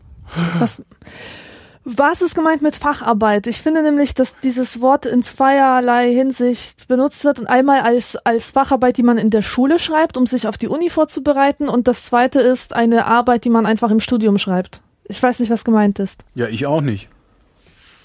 Das, was ist denn die Facharbeit? Was meinst du nochmal mit Facharbeit in der Schule? Nochmal was? Hä? Also ich hatte in der Schule ähm, am Gymnasium die Möglichkeit, äh, mir extra Punkte zu verdienen, indem ich eine Facharbeit schreibe. Und das sollte so eine Vorbereitung sein auf das wissenschaftliche Arbeiten an der Uni. Und das konnte man freiwillig machen. Das ist eine freiwillige Aufgabe. Und da konnte man sich irgendwie äh, zwei Wochen lang mit einem Thema auseinandersetzen und dann eine sogenannte Facharbeit schreiben. Ach so, nee, das gab's bei uns gar nicht. Okay. Also dann, dann einigen wir uns darauf, dass die Facharbeit an der Uni gemeint ist. Also eine Arbeit, die man für sein Fach schreibt. Ja, genau. Also so, so würde ich das sehen. Ja. Was war meine erste Facharbeit? Himmel. Was war denn meine erste Facharbeit? In meiner ging es um oben ohne Strände. Das war ein sehr, sehr schönes Thema. Äh, ich bin zum Professor hingegangen und habe gesagt, ich möchte irgendetwas machen, was mit Nacktheit zu tun hat. Das war so eine Sch scheiß Aussage, um sie an einen Professor zu richten, aber gut. Und, und er meinte, ich sollte doch mal äh, den Soziologen Jean-Claude Kaufmann auschecken. Der hat ein Buch geschrieben namens äh, Frauenkörper, Männerblicke und da geht es um oben ohne Strände und die Frage, der ich dann nachgehen sollte, war, ob der ob am oben ohne Warum weißt du das noch so genau? Ich überlege die ganze Zeit, was man. Entschuldigung. ähm, die also die Frage war, ob die oben ohne Strände ähm, ob, ob da eine laxere Moral herrscht, Ja. ob die Leute wirklich entfesselt sind, sozusagen, oder ob sie nicht viel mehr ähm, verklemmt sind und äh, die, der Blick sozusagen viel größeren, stärkeren Restriktionen unterworfen ist, als es auf einer normal bekleideten Strandpromenade ist oder so. Und ja, warum weiß ich das genau? Weil, weil das Thema mich echt gut unterhalten hat. Okay, ja, das ist vielleicht deshalb meine erste Frage, das war halt in VWL. Ähm, äh, ist, ist, ich, ich überlege gerade, wie viele Jahre das her ist. Das war 1992. Ach du Scheiße. Äh, das war so Grundlagen, bla, äh, ne? Einführung Ein, in. Einführung ja. in äh, äh, Grundlagen ökonomisches Handeln, Angebot, Nachfrage, Wirtschaften, irgendwie, ich weiß es nicht mehr. Und das ist auch, das hat mich auch genervt, weil ich das in der Schule alles schon gemacht hatte. Aber nee, keine Ahnung. Und hast du rechtzeitig damit begonnen? Natürlich nicht, man beginnt nie rechtzeitig. Anscheinend, anscheinend beginnt man nie rechtzeitig damit. Ich weiß nicht, was das ist. Aber ich kenne niemanden, der rechtzeitig. Doch, ich kenne einen, der hat, der hat, äh, ist auch lange her, in den 90ern habe ich den kennengelernt, der hatte Jura in den sieben Semestern, oder damals musste mindestens sieben Semester stehen, das hat er gemacht. Und äh, hat das tatsächlich also auch so richtig durchgetimt, aber ich weiß nicht, wie in Jura die Arbeiten geschrieben werden, ob die auch erst am Ende eines Semesters. Keine Ahnung. Nee, aber ich kenne niemanden, der rechtzeitig angefangen hätte. Hast du rechtzeitig angefangen? Nee, niemals. Also wenn, dann mit Lesen, weil es mich irgendwie so kurzfristig interessiert hat, Ja. was für ein Thema ich mir da Ja, ausgesucht genau. habe. Ja, aber das war's dann. Ja. Und meistens habe ich dann wirklich in der allerletzten Woche angefangen zu schreiben und dann fünf Stunden am Tag, um überhaupt fertig zu werden. Und es ist wirklich, ich ich glaube, ich habe noch nie eine Arbeit rechtzeitig abgegeben. Ich musste immer die Deadline verlängern lassen. Nee, das habe ich nicht. Ich habe immer alle Arbeiten rechtzeitig abgegeben. Das habe ich schon. Also, und wenn es mich wirklich gesundheitlich an, die, an, an den Rand gebracht hat. Ich weiß jetzt in meinem Masterstudium habe ich äh, äh, mich so verausgabt für Haus, Hausarbeiten, dass tagelang mein Auge gezuckt hat und so. Also, und zwar nicht das Augenlid, das hat man ja gerne mal, ne? Dann kommen Ja. mal und sagen, da musst du Magnesiumtabletten essen, sondern unterm Auge hat's gezuckt. Okay. Und äh, meine, meine linke Gesichtshälfte hat streckenweise gekribbelt. Ich weiß nicht, ob das irgendwie jetzt ursächlich damit zu tun hat, aber ich habe praktisch keine Nacht länger als vier Stunden geschlafen, äh, bin normal arbeiten gegangen und habe diese Hausarbeiten geschrieben. Das war ganz schlimm.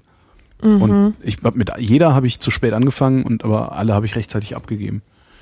Äh, den besten Tipp zum Thema Hausarbeiten habe ich leider erst am Ende meines Studiums bekommen von einer Professorin, aber das ist wirklich ein super Tipp, deswegen will ich den jetzt weitergeben. Man sollte lesen, schreiben, lesen, schreiben, lesen, schreiben. Und nicht irgendwie erstmal zwei Wochen lang lesen und dann gucken, was man denn noch erinnert, was man noch so weiß und es dann schreiben. Machen Sondern das Menschen? Also diese lesen, schreiben, lesen, schreiben, so habe ich es von Anfang an gemacht. Viele machen das nicht so. Ach. Also die verlassen sich einfach darauf, dass das, was sie lesen, irgendwie in ihrem Kopf ist und dass sie sich dann am Ende ein, ein gutes Gesamtbild machen können und erst dann schreiben können. Aber tatsächlich sollte man sich permanent mit seiner Lektüre schriftlich auseinandersetzen Mhm. und dann hat man sofort den, den Stoff bereit und muss ihn nur noch in eine schöne Form bringen. Mhm.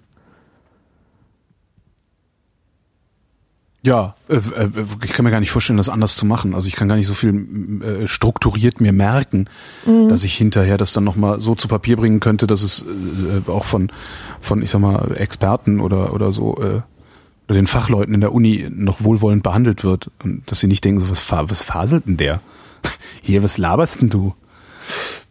Machen wir schnell weiter mit einer Frage von Steffen. Eine Frage an mich. Du erinnerst dich sicher an die Blue Moon Folge mit dem Künstler und seinem Makrönchen.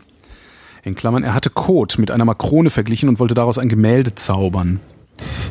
Das war ein sehr absurder Anrufer. Ich weiß auch nicht, ob der echt war oder nicht, aber der, der hat halt äh, anscheinend in einer WG gewohnt irgendwann mal. Und du kennst du diese Kokosmakronen? Ja, Da ist sicher. doch oben immer so ein Schokoladenhäubchen drauf. Ja, Und da hat er praktisch die Spitze von gehabt und hat gesagt, das sieht genauso aus wie so ein Zipfelchen Kacke, das er irgendwo her hat. Ich weiß nicht, ob es seine eigene war oder sonst was. Und hat damit auf den Küchentisch rumgeschmiert mit der Kacke. Ich erinnere das nicht mehr so hundertprozentig jetzt. Er hat halt jedenfalls mit der Kacke da rumgeschmiert und daraufhin haben sie ihn dann auch aus der WG rausgeschmissen, weil sie das irgendwie nicht cool fanden, dass er mit Kacke auf dem Küchentisch rummacht. Ähm, ja. Äh, Steffen fragt jetzt also, wie um alles in der Welt konntest du so ruhig bleiben und hast keinen deiner berühmten Lachflashs bekommen? Äh, es ist eine Frage, die mir recht häufig gestellt wird, wieso ich so ruhig bleibe, wieso ich nicht, ähm, wenn jemand, ähm, keine Ahnung, über äh, äh, weiß ich nicht, erzählt, dass er beim Heilpraktiker war und danach gesund war, warum ich den nicht sofort in die Ecke stelle. Mhm. Äh, erstens, weil es, es steht mir halt erstmal nicht zu, mich über die Wahrnehmung anderer Menschen lustig zu machen. Erstmal steht mir das nicht zu. Ich, ich höre mir das erstmal an. So, und wenn es noch so verrückt klingt und noch so, noch so absurd und sowas ist, solange da nicht irgendwie eine unmittelbare Konsequenz aus, aus, aus seiner Wahrnehmung ist, dass es irgendwo, ich sag mal, was Menschenverachtendes passiert oder, oder Gewalt äh, die Konsequenz dieser Wahrnehmung ist, solange höre ich mir das an und versuche es erstmal nicht zu werten, außer indem ich sage, Wahnsinn oder sowas. Ähm, weil das ist ja, das ist halt, ich meine, wenn der, der, der Typ ruft im Radio an das heißt, er hilft mir dabei, meinen Job zu machen, er hilft mir dabei, mein Einkommen zu verdienen. Da habe ich erstmal nicht auf dem rumzuhacken, sondern ich muss, mhm. ich bin mhm. erstmal dankbar. Ich bin erstmal erst dankbar, dass du mitmachst. So, dann erzählst du mir eine, eine aberwitzige Geschichte.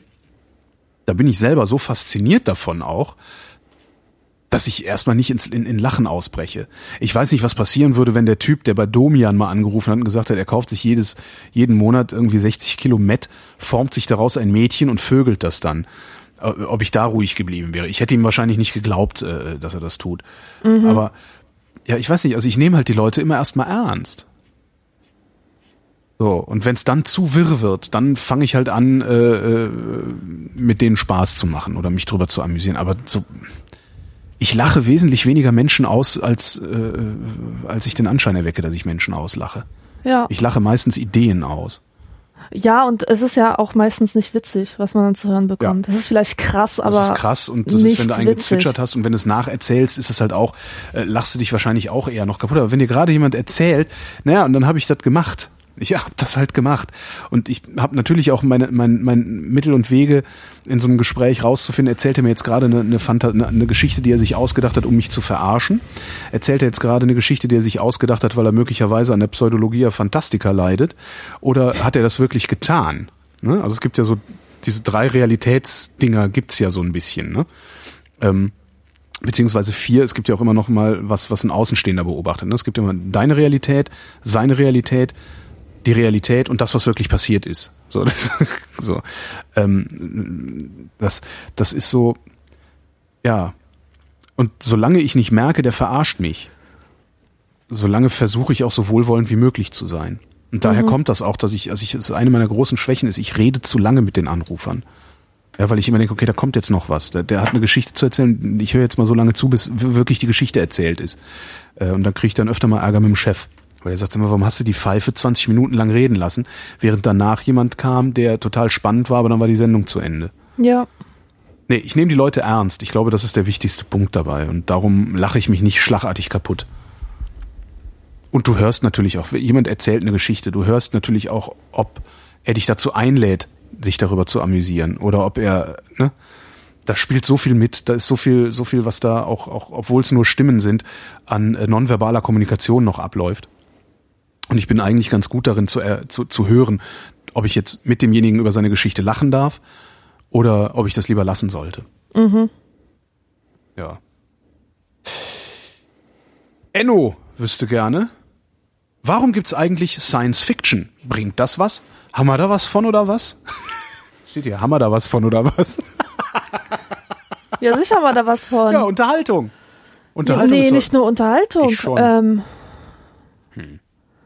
Also, ich finde ja, dass sowohl historische Romane als auch Romane, die in der Zukunft spielen, eigentlich nur die, die Gegenwart widerspiegeln, in der sie entstanden sind. Also so sind zum Beispiel äh, historische Helden immer eigentlich aktuelle Helden im historischen Gewand und ähm, und Science Fiction ähm, spiegelt die Hoffnungen und Ängste der Menschen der Gegenwart wieder, wenn du mal überlegst. Ja.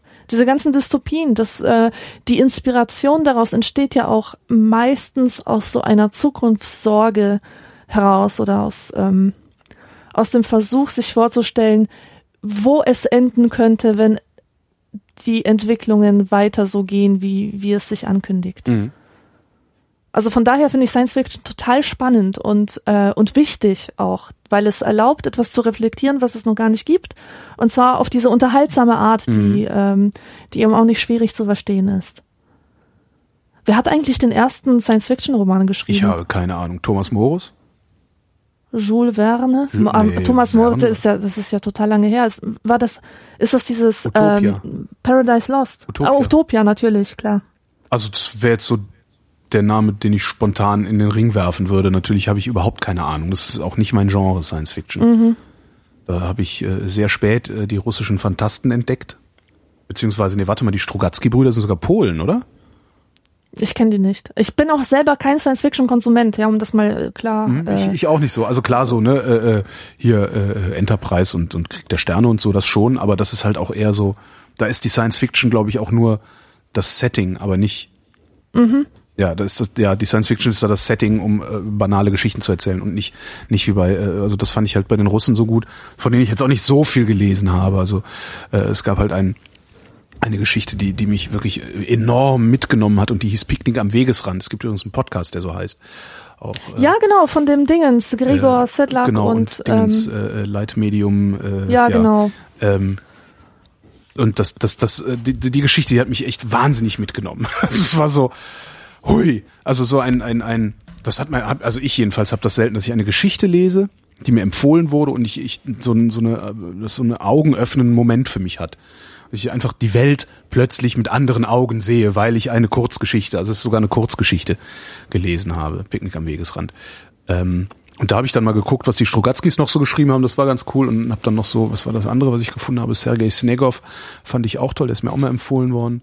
Aber mein Genre ist es nach wie vor nicht. Aber darin werden halt Geschichten erzählt, die ähm, die unsere Gegenwart, und das, das stützt jetzt deine These, die unsere Gegenwart in die Zukunft weiterschreiben oder fortschreiben, was Star Trek ja nicht wirklich tut. Ne?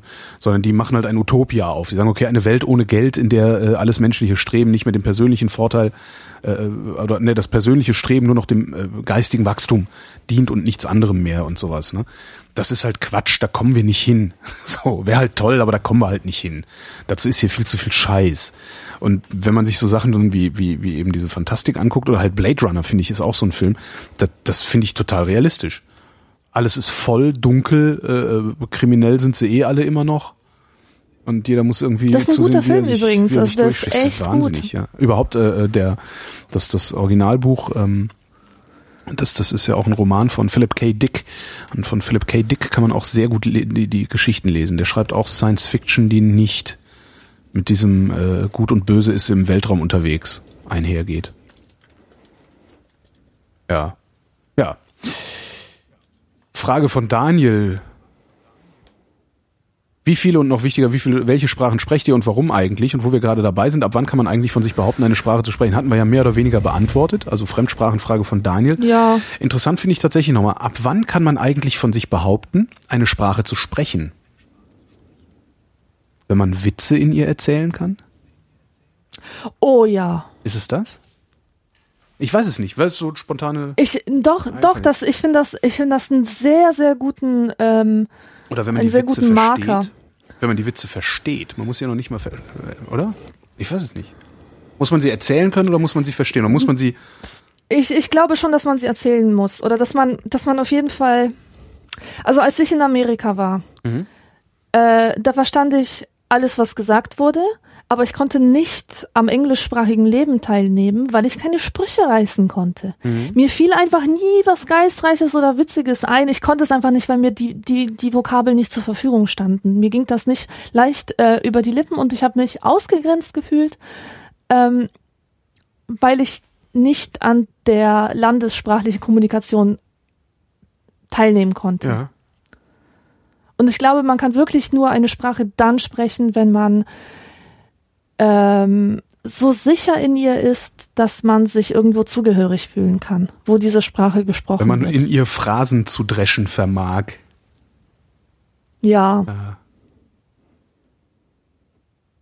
Matthias wüsste gerne, wieso werden Zeitungen auch heute noch in einem so vollkommen unpraktischen Format produziert? Ist es Nostalgie? Zur Erklärung. Ich habe es häufiger versucht, aber das Konzept Zeitung funktioniert bei mir nicht. In der U-Bahn äh, stört man seine zwei bis sechs Sitznachbarn. Im Zug hat man auch zu wenig Platz, höchstens noch alleine am Frühstückstisch. Wieso nicht DIN A4 oder A3?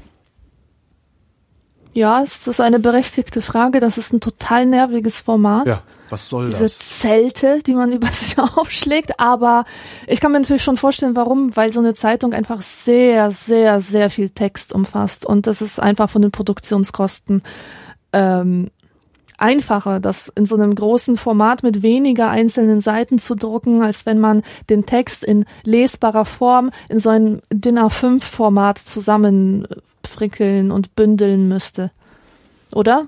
Ich, weiß nicht, ich kenne mich mit mir nicht Drucktechnik vorstellen. jetzt nicht Also so wenn aus, ich, aber wenn ich, ich nehme jetzt beispielsweise mal die Zeit. Die ist äh, absurd groß, weil ich Ja. sie äh, ne, aus dem Format, in dem ich sie am Kiosk kaufe, auf die vierfache Größe auffalten muss. Die könnten aber doch auch einfach viermal so kleine Rohmaterialien, also Rohblätter haben und äh, das einfach mal andersrum drucken. Und also es ist ja, ich kann mir, ich, ehrlich gesagt kann ich mir nicht vorstellen, dass es billiger ist, solche Bögen zu drucken, als kleinere Bögen zu drucken. Ich kann es mir wirklich nicht vorstellen. Hm.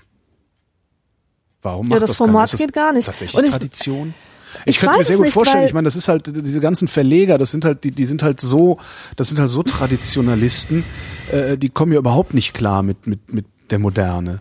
Das- aber weißt du, es gibt ja diese diese ganzen diese ganzen frechen Magaz äh, Frauenmagazine wie wie äh, Glamour und Cosmopolitan und wie sie alle heißen, die haben so soweit ich mich erinnere vor ein paar Jahren ähm, das, das Taschenformat oder Handtaschenformat Stimmt. eingeführt, wo aus allen DIN A4-Ausgaben einfach mal DIN A5-Ausgaben aber die haben die wurden. nur geschrumpft, ne?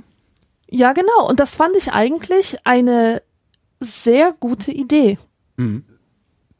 Ich weiß aber gar nicht jetzt, ob, ob sich das durchgesetzt hat oder nicht. auch Keine, Ahnung. Und ob das, die, das ist, ich, ich, es ist wirklich eine gute Frage. Also, weil, es gibt doch so, also vielleicht ist das auch als Zeichen der Exklusivität. Seht her. Kann ja auch sein, dass das, dass das ein, Marketinginstrument ist letztendlich. einfach nur ja, so, Format. damit es ein Eyecatcher ist. Genau, und das seht her, ich hab, ne? ne, dahinter sitzt immer ein kluger Kopf. Also es gibt doch so, äh, ich meine, so Monatszeitschriften und sowas, auch, auch normal gedruckte, also jetzt nicht in Zeitung sind, also einfach gefaltet, sondern richtig geheftete, gibt's ja auch in riesengroß. Also ne. interessante Stimmt, Frage, ja. warum haben die so komische Formate? Hm. Vielleicht arbeitet hier jemand bei einer Druckerei und kann das mal erklären in den Kommentaren. Das fände ich echt mal spannend. Ja. Im Zweifelsfall ist es wirklich Nostalgie und Traditionalismus. Hm. Wundern würde es mich nicht. ja, ausgerechnet die Zeitung, die ist ja Ja. Das Urbild der, der Presse Genau. sozusagen. Clemens wüsste gerne, warum hat Holgi noch nie Christian Retsch interviewt? Weißt du zufälligerweise, wer Christian Retsch ist? Nö. Ich mal gucken hier.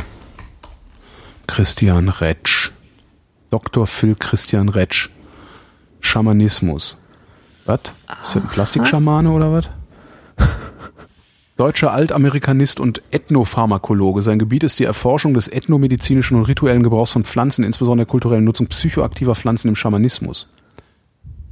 Ja, interessantes Fach. Warum der allerdings selber aussehen muss wie so ein Plastikschamane, erschließt sich mir hier nicht. Also man kann Wie das ja heißt der? eigentlich K- Christian Retsch? Mhm. LOL! Ja, was, also sorry, aber ich kann auch niemanden als auch, ich kann auch wissenschaftlich, also als Wissenschaftler niemanden ernst nehmen, der so rumrennt und dann auf so einem Gebiet forscht. Also das ist doch, Ja. der sieht doch schon so aus, als hätte er von seinem eigenen, von seinen, also von seinem eigenen Studienobjekt zu viel gefressen. Ja, kennst du Das diesen Typen, diesen Kriminologen, der, der so voll tätowiert ist und gepierst und, und Das ist, der, ähm, wie heißt denn der? Mhm. Bedeke oder Benecke, Be- äh, Mark Benecke, ja. ja. ganz genau. Den kann ich ja auch nicht ernst nehmen. Ja, es fällt mir auch schwer. Hm? Es fällt mir tatsächlich auch schwer. Weil diese, das ist halt so ein. Das, ich habe halt immer den Verdacht, dass das alles Getue ist. ja. Und ich finde Getue doof. Ja, also wir genau. machen ja so schon genug Getue, indem wir, weiß ich nicht, äh, uns normalen Moden unterwerfen. Aber wenn wir dann auch noch unsere eigene machen, um, um davon abzuweichen, ich weiß es nicht. Wobei ich Marc Benecke, ich habe den mal kennengelernt, ist ein toller Typ. Und Mhm. ich kann den auch, wenn er so erzählt, kann ich den auch ernst nehmen.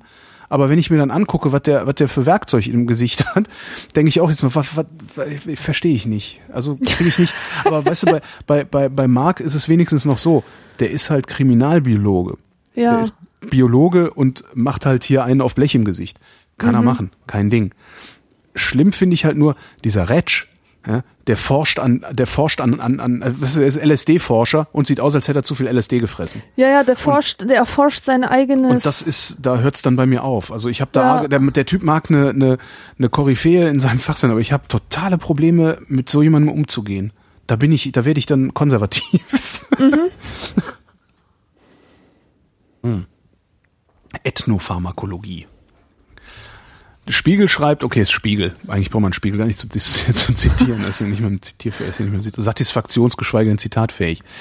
Ähm, ja, ich habe den noch nie interviewt, weil ich nicht wusste, wer das ist und äh, habe jetzt auch tatsächlich Probleme mit ihm zu reden, weil ich mir nicht vorstellen kann, dass der Typ was anderes zu erzählen hat als, äh, keine Ahnung, Timothy Leary oder so. Martin fragt, ich glaube, das ist lustig gemeint. Seid ihr bei, seid, sagt ihr Pay, ach so, nee, ach so, sei, ich hab's, es ist nicht lustig gemeint. Martin fragt, sagt ihr PayPal oder PayPal? Wer sagt denn PayPal? Gefühlt alle. Echt? Ich, ich, ich zucke andauernd zusammen, PayPal? weil mir Leute erzählen, dass sie PayPal benutzen. PayPal. PayPal. PayPal. PayPal. PayPal. Ja, das ist der Pal, Pal, ne? Der Kumpel, der Kumpel Zahlt, halt. Ja. ja. Aber das ist unendlich viel. Also ich höre das ständig. PayPal, PayPal, PayPal, PayPal. Und ich denke immer so, wo, was? PayPal. ja, Ja, ich sage PayPal. Ja. Jürgen wüsste gerne, habt ihr schon mal in einem MRT gelegen? Du? nein. Ich auch nicht. Würde ich aber gerne mal. Stelle ich mir total cool, cool, vor, so, so enge Röhre, Knack, Brumm. Aber wozu? Ja. Kostet halt nur Geld, so ein Ding zu betreiben. Warum soll ich mich da reinlegen? Würde ich aber auch machen. Habe ich zu meinem Orthopäden gesagt, boah, mit würde. der Schulter, das wird nicht besser. Boah, kann man nicht mal ein MRT machen? Sagt er, Sie können mal nach nebenan gehen zur Physiotherapeutin. Dann brauchen wir ja auch kein MRT zu machen. Gehe ich zur Physiotherapeutin, Schulter in Ordnung. Mhm. so, ja. Tees schreibt, Hurra, jemand hat einen Zeittelevisor erfunden, mit dem man beliebige Orte und Zeiten, die länger als 100 Jahre zurückliegen, beobachten kann. Jeder Weltbürger bekommt jetzt die Möglichkeit, ein einziges beliebiges geschichtliches Ereignis aus einer unbeteiligten, sicheren Perspektive zu beobachten, um zu überprüfen, ob die Geschichtsschreibung der Wirklichkeit entspricht. Was guckt ihr euch an? Ah, ich weiß es. Ich habe mich in letzter Zeit sehr, sehr intensiv mit Hildegard von Bingen auseinandergesetzt. Und äh, zwar nicht mit ihrem ESO-Scheiß, sondern Ich wollte gerade äh, anfangen, naja. Gerade wollte ich loslegen. hör mal, die Frau hat im 12. Jahrhundert gelebt. Na und? Unwissenheit schützt vor Strafe nicht. Ja, okay, Nein, hast die ja war, recht. die war eine absolut faszinierende Wissenschaftlerin, die wirklich die, alle Methoden, alle religiösen äh, Methoden, die ihr zur Verfügung standen, äh, für wissenschaftliche Beobachtungen genutzt hat. gefahrlos zur Verfügung Die hatte, ihnen. die hatte einfach äh, nicht die Konzepte der Wissenschaft, weil die Wissenschaft als solche, wie wir sie kennen, damals noch nicht entwickelt wurde, aber sie hatte einen total wissenschaftlichen Geist. So, und diese Frau ähm, hat mich endlos amüsiert, als ich erfahren habe, dass sie voll die Publikumsbeschimpfung betrieben hat. Cool. Die ist, ähm, die ist in, äh, als als sie schon ähm, sich Respekt verschafft hatte bei den Kirchenoberen, ist sie als ähm, als Wanderpredigerin sozusagen von, von Dom zu Dom gezogen und hat dort die Kirchenleute beschimpft. Und eine solche Rede hat sie gehalten im Kölner Dom und die ist auch überliefert. Und sie macht da die ganzen Kleriker dermaßen runter, sagt, sie sind die geistige Finsternis und ähm, sie wären alle zu nichts äh, zu gebrauchen und ähm, und das tut sie als Frau. Noch nie hat sich eine Frau zuvor getraut zu predigen. Also mal ganz davon zu schweigen, dass das in der christlichen Theologie gar nicht erlaubt war. Aber die hat sich da hingestellt und hat diese Leute beschimpft. Und ich wüsste gerne, wie viel ist da dran und wie waren die Reaktionen wirklich. Und ähm, stand die da wirklich und hat und hat das auch in diesem Ton gemacht. Äh, also klang sie wirklich so beleidigend, wie sich ihre Rede liest. Und wie haben die Leute geguckt? Und wir haben auch die direkt angesprochenen geguckt, die äh, dort angeklagt wurden und verurteilt wurden von ihr. Das würde mich einfach mal interessieren. Ich überlege gerade, ich, es ist ein historisches Ereignis, mich eigentlich nicht. Also ich bin bereit, den Historikern, äh, also der sogenannten offiziellen Geschichtsschreibung, des Narrativs, äh, des, dem Narrativ Glauben zu schenken. Äh, das, ja, also was ich halt, ich glaube, ich fänd's cool, m, aber das ist halt kein singuläres Ereignis, das man sich angucken kann. Sowas wie die neolithische Revolution sich anzusehen. Das ist, als wir angefangen haben, Ackerbau und Viehzucht zu betreiben. Oh ja. Ähm, das wäre cool. Ja. Die Welt ne, sich anzuschauen, also wie waren die drauf, was haben die, ne, was ist da passiert, wie haben die, wie sind die auf die Idee gekommen, dass Ackerbau und Viehzucht eine viel sinnvollere äh, Daseinsform ist als äh, Jagen und Sammeln und so, also sowas fände ich, glaube ich, interessant. So, wann, Ja, wann haben wir ähm, angefangen, Werkzeuge zu benutzen, weißt du? So, äh, solche Sachen. Wann, wann, wann, was, was, was ist in der Steinzeit passiert? Was ist in der Steinzeit passiert, dass wir auf einmal Werkzeuge äh, uns, uns, uns äh, Dingsbums, sag schnell, ne? Werkzeuge Mhm. Fälle, geschnitzt haben und so. Kochen, ist- lernen, Nahrung Ja. verarbeiten und so weiter. Ich finde das auch extrem spannend und ich möchte gerne ein Buch empfehlen und zwar eine kurze Geschichte der Menschheit. Ich habe darüber auch mal eine Podcast-Folge gemacht. Das ist ganz, ganz toll und da hat man, da erfährt man wirklich solche Dinge. Ähm, also genau diesen Übergang zum Beispiel Ja. von, von ähm, Jägern und Sammlern zu, zu Ackerbau. Und es, es gibt ja auch diese interessante Theorie, dass das eigentlich, dass das so der eigentliche Sündenfall des Menschen war, dieser Mhm. Übergang. Weil er ja eigentlich früher als, als herumwandernder, herumstreifender einen viel gesünderen Lifestyle hatte. Der hat sich ausgewogen ernährt. Er hat, äh, in hygienischen Verhältnissen gelebt, denn er hatte einfach seinen Haufen gemacht und ist weitergezogen. Mhm.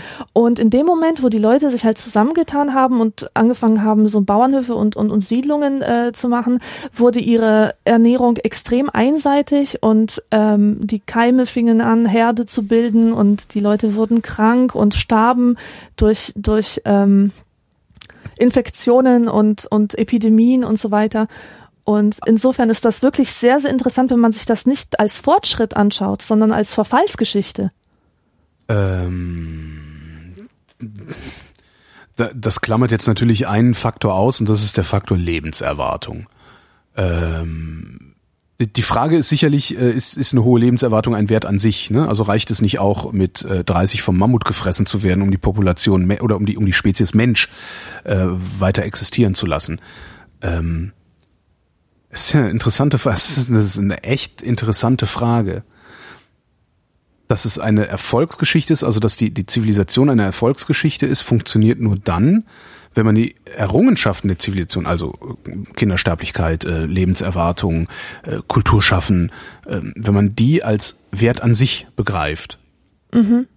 Wenn man sagt, nö, das hat jetzt erstmal gar keinen Wert, sondern es geht einzig und allein um Arterhaltung, dann ist möglicherweise Ja, äh, ja, die ja. steinzeitliche Lebensform der Jäger und Sammler wesentlich effizienter. Ja, auch einfach besser für das, was wir unter Lebensqualität verstehen. Natürlich, niemand von uns, die wir eine Badewanne im, im, im Ja.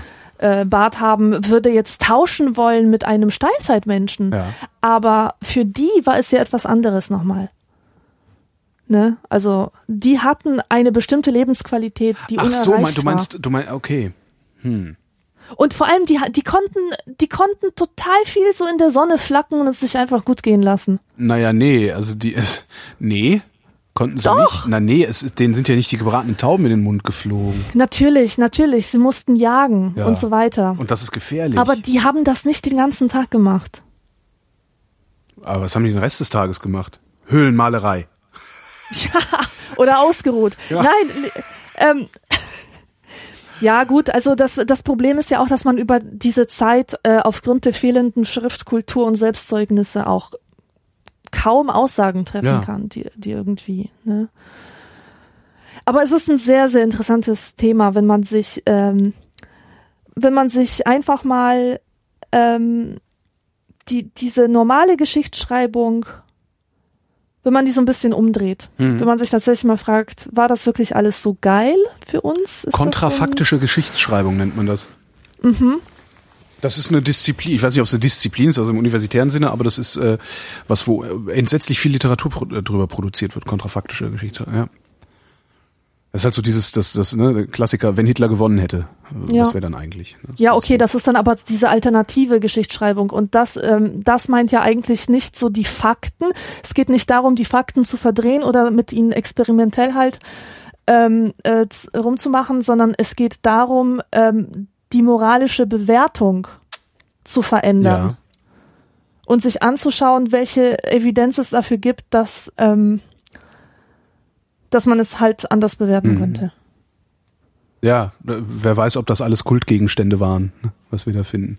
Ja, Ja, genau. ja genau. Ganz genau. Das Vielleicht war die das- Venus, die Venus von, von, von, wie heißt sie? Venus von Wilamowitz? Nein, wie heißt sie Ich denn? weiß es auch nicht, aber du meinst diese kleine, Vielleicht- dicke, diese kleine ja, dicke die kleine Figürchen, Dicke. Ne? Genau. Vielleicht war das eine Wix-Vorlage. Ja. Wer weiß. Ja, genau. Wobei das Und auch, die kommen kult- jetzt mit auch Fruchtbarkeitssymbol wiederum, auch und wiederum kultisch wäre, aber was machen Sie da? Äh, Ich folge einem Kult. Äh, schlock, schlock, schlock. Das ist alles im äh, Religion. ja. Hm. Nils wüsste gerne, habt ihr bereits Erfahrungen mit Klarträumen? Mit, mit was bitte? Klarträume, luzides, luzides Träumen, dass du dir Mit während deines Traums ja. bewusst wirst, dass du träumst. Was habt ihr gemacht, Ja, als ihr es gemerkt habt, dass ihr gerade träumt, beziehungsweise was würdet ihr gerne in Klarträumen gezielt erleben? Ich habe das nur einmal gehabt bisher in meinem Leben, jedenfalls einmal, dass ich mich erinnern kann. Äh, da habe ich geträumt, ich könnte fliegen und mir war klar, ich träume, dass ich fliegen kann und habe das dann ausgenutzt. Und das war ziemlich cool, weil, ne? Ja. Also ich bin dann halt rumgeflogen, war schon cool. Aber ich habe es nie wieder geschafft, das zu reproduzieren. Schade eigentlich. Ich weiß gar nicht, ob das schon bei mir als, als Klartraum gelten kann, aber ich fand mich einfach in einem Traum und war mir dessen bewusst, dass das kein Traum sein kann, aber dann irgendwie doch. Und ich war ähm, in der Situation, dass ich ähm, Realitätschecks gemacht habe. Also ich habe gedacht, boah, das fühlt sich so echt an, das kann kein Traum sein. Und ich überprüfe das jetzt, indem ich mit dem Finger über all die Bücherrücken fahre, die hier im Regal stehen. Ja Ja. und, und Bücher rausziehe und den Text darin lese und wenn ich dort einen Text lesen kann, bedeutet das, dass er nicht aus meinem Kopf stammen kann und dass, äh, dass es also sich nicht um einen Traum handelt, sondern tatsächlich um die Realität.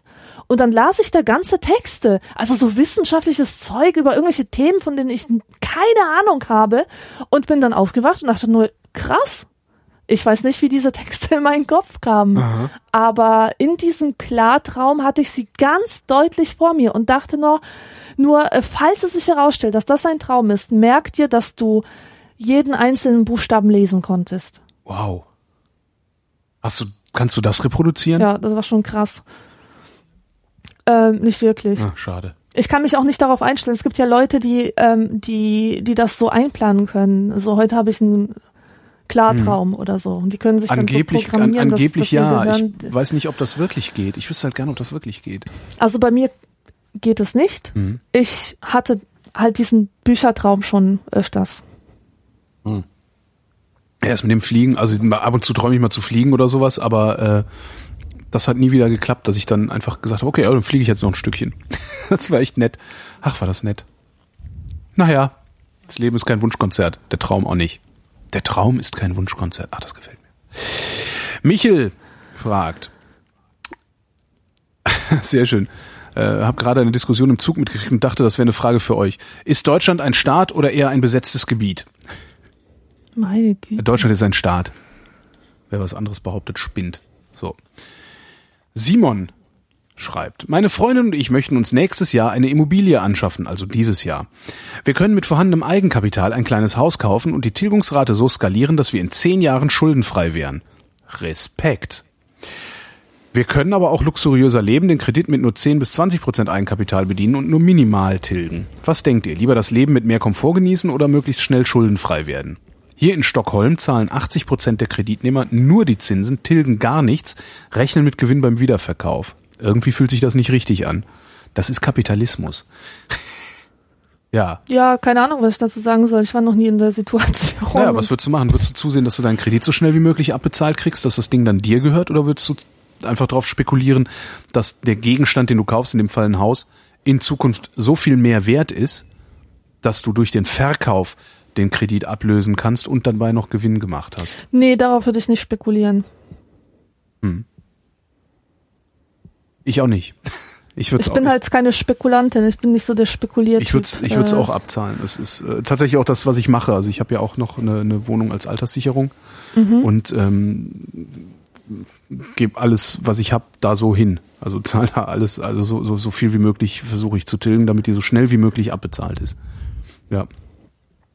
Alleine schon, weil in, in, wenn, wenn die Wohnung zur Hälfte mir gehören würde, äh, und ich aus irgendwelchen Gründen zahlungsunfähig würde, ne? Jobverlust, weiß der Geier, Krankheit, irgendwas, ähm, würde mich, würden mich die Schulden auf, diese, auf dieser Wohnung nicht sofort noch komplett ruinieren. Ne? Wenn, wenn die Wohnung nur zu 10% mir gehört und die Bank sagt, ja, hier, du zahlst, kannst deine Zinsen nicht mehr zahlen, wir versteigern jetzt die Wohnung, kann es mir halt passieren, dass ich da rausgehe, die Wohnung ist weg ähm, und ich habe immer noch, keine Ahnung, 20% Schulden bei der Bank. Habe also nichts und Schulden. Und wenn die aber äh, schon, wenn ich schon sehr viel abbezahlt habe und die die Wohnung verkaufen oder ich zahlungsunfähig werde, kann ich die Wohnung verkaufen und mache dabei genug Gewinn, dass ich die Bank befriedigen kann und da vielleicht plus minus null rausgehe. Das ist so ein bisschen die Rechnung, die ich dabei immer habe. Weil ich da ein bisschen Schiss vorhabe, ähm, ähm, zahlungsunfähig zu sein. Ja. Was tust du denn eigentlich für die Rente? Nix. Ah ja. Patricia wüsste gerne. Als im Frühjahr 2015 Abitur schreibende Jugendliche interessiert mich Holgis Andeutung aus dem Blue Moon vom 5.11.2013. Oh wei, oh wei, oh wei. Ah ja, du meintest, dass du erst mit über 30 gelernt hast, wie man lernt. Wie lernt man denn richtig? Hoffentlich kommt dir vor, 2015 dazu die Frage zu beantworten, ansonsten ist es auch egal. mit Grüßen, Clara. Ja, Glück gehabt. Äh, wie lernt man richtig? Das hängt davon ab. Also was ich nämlich auch gelernt habe, ist, dass es äh, unterschiedliche unterschiedliche Lerntypen gibt. Lerntypen gibt, also unterschiedliche äh, äh, Möglichkeiten oder unterschiedliche, wie nennt man das denn, Präferenzen in der Informationsaufnahme. Es Ja. gibt Menschen, die können besser lernen, wenn sie lesen. Es gibt Menschen, die können besser lernen, wenn sie hören.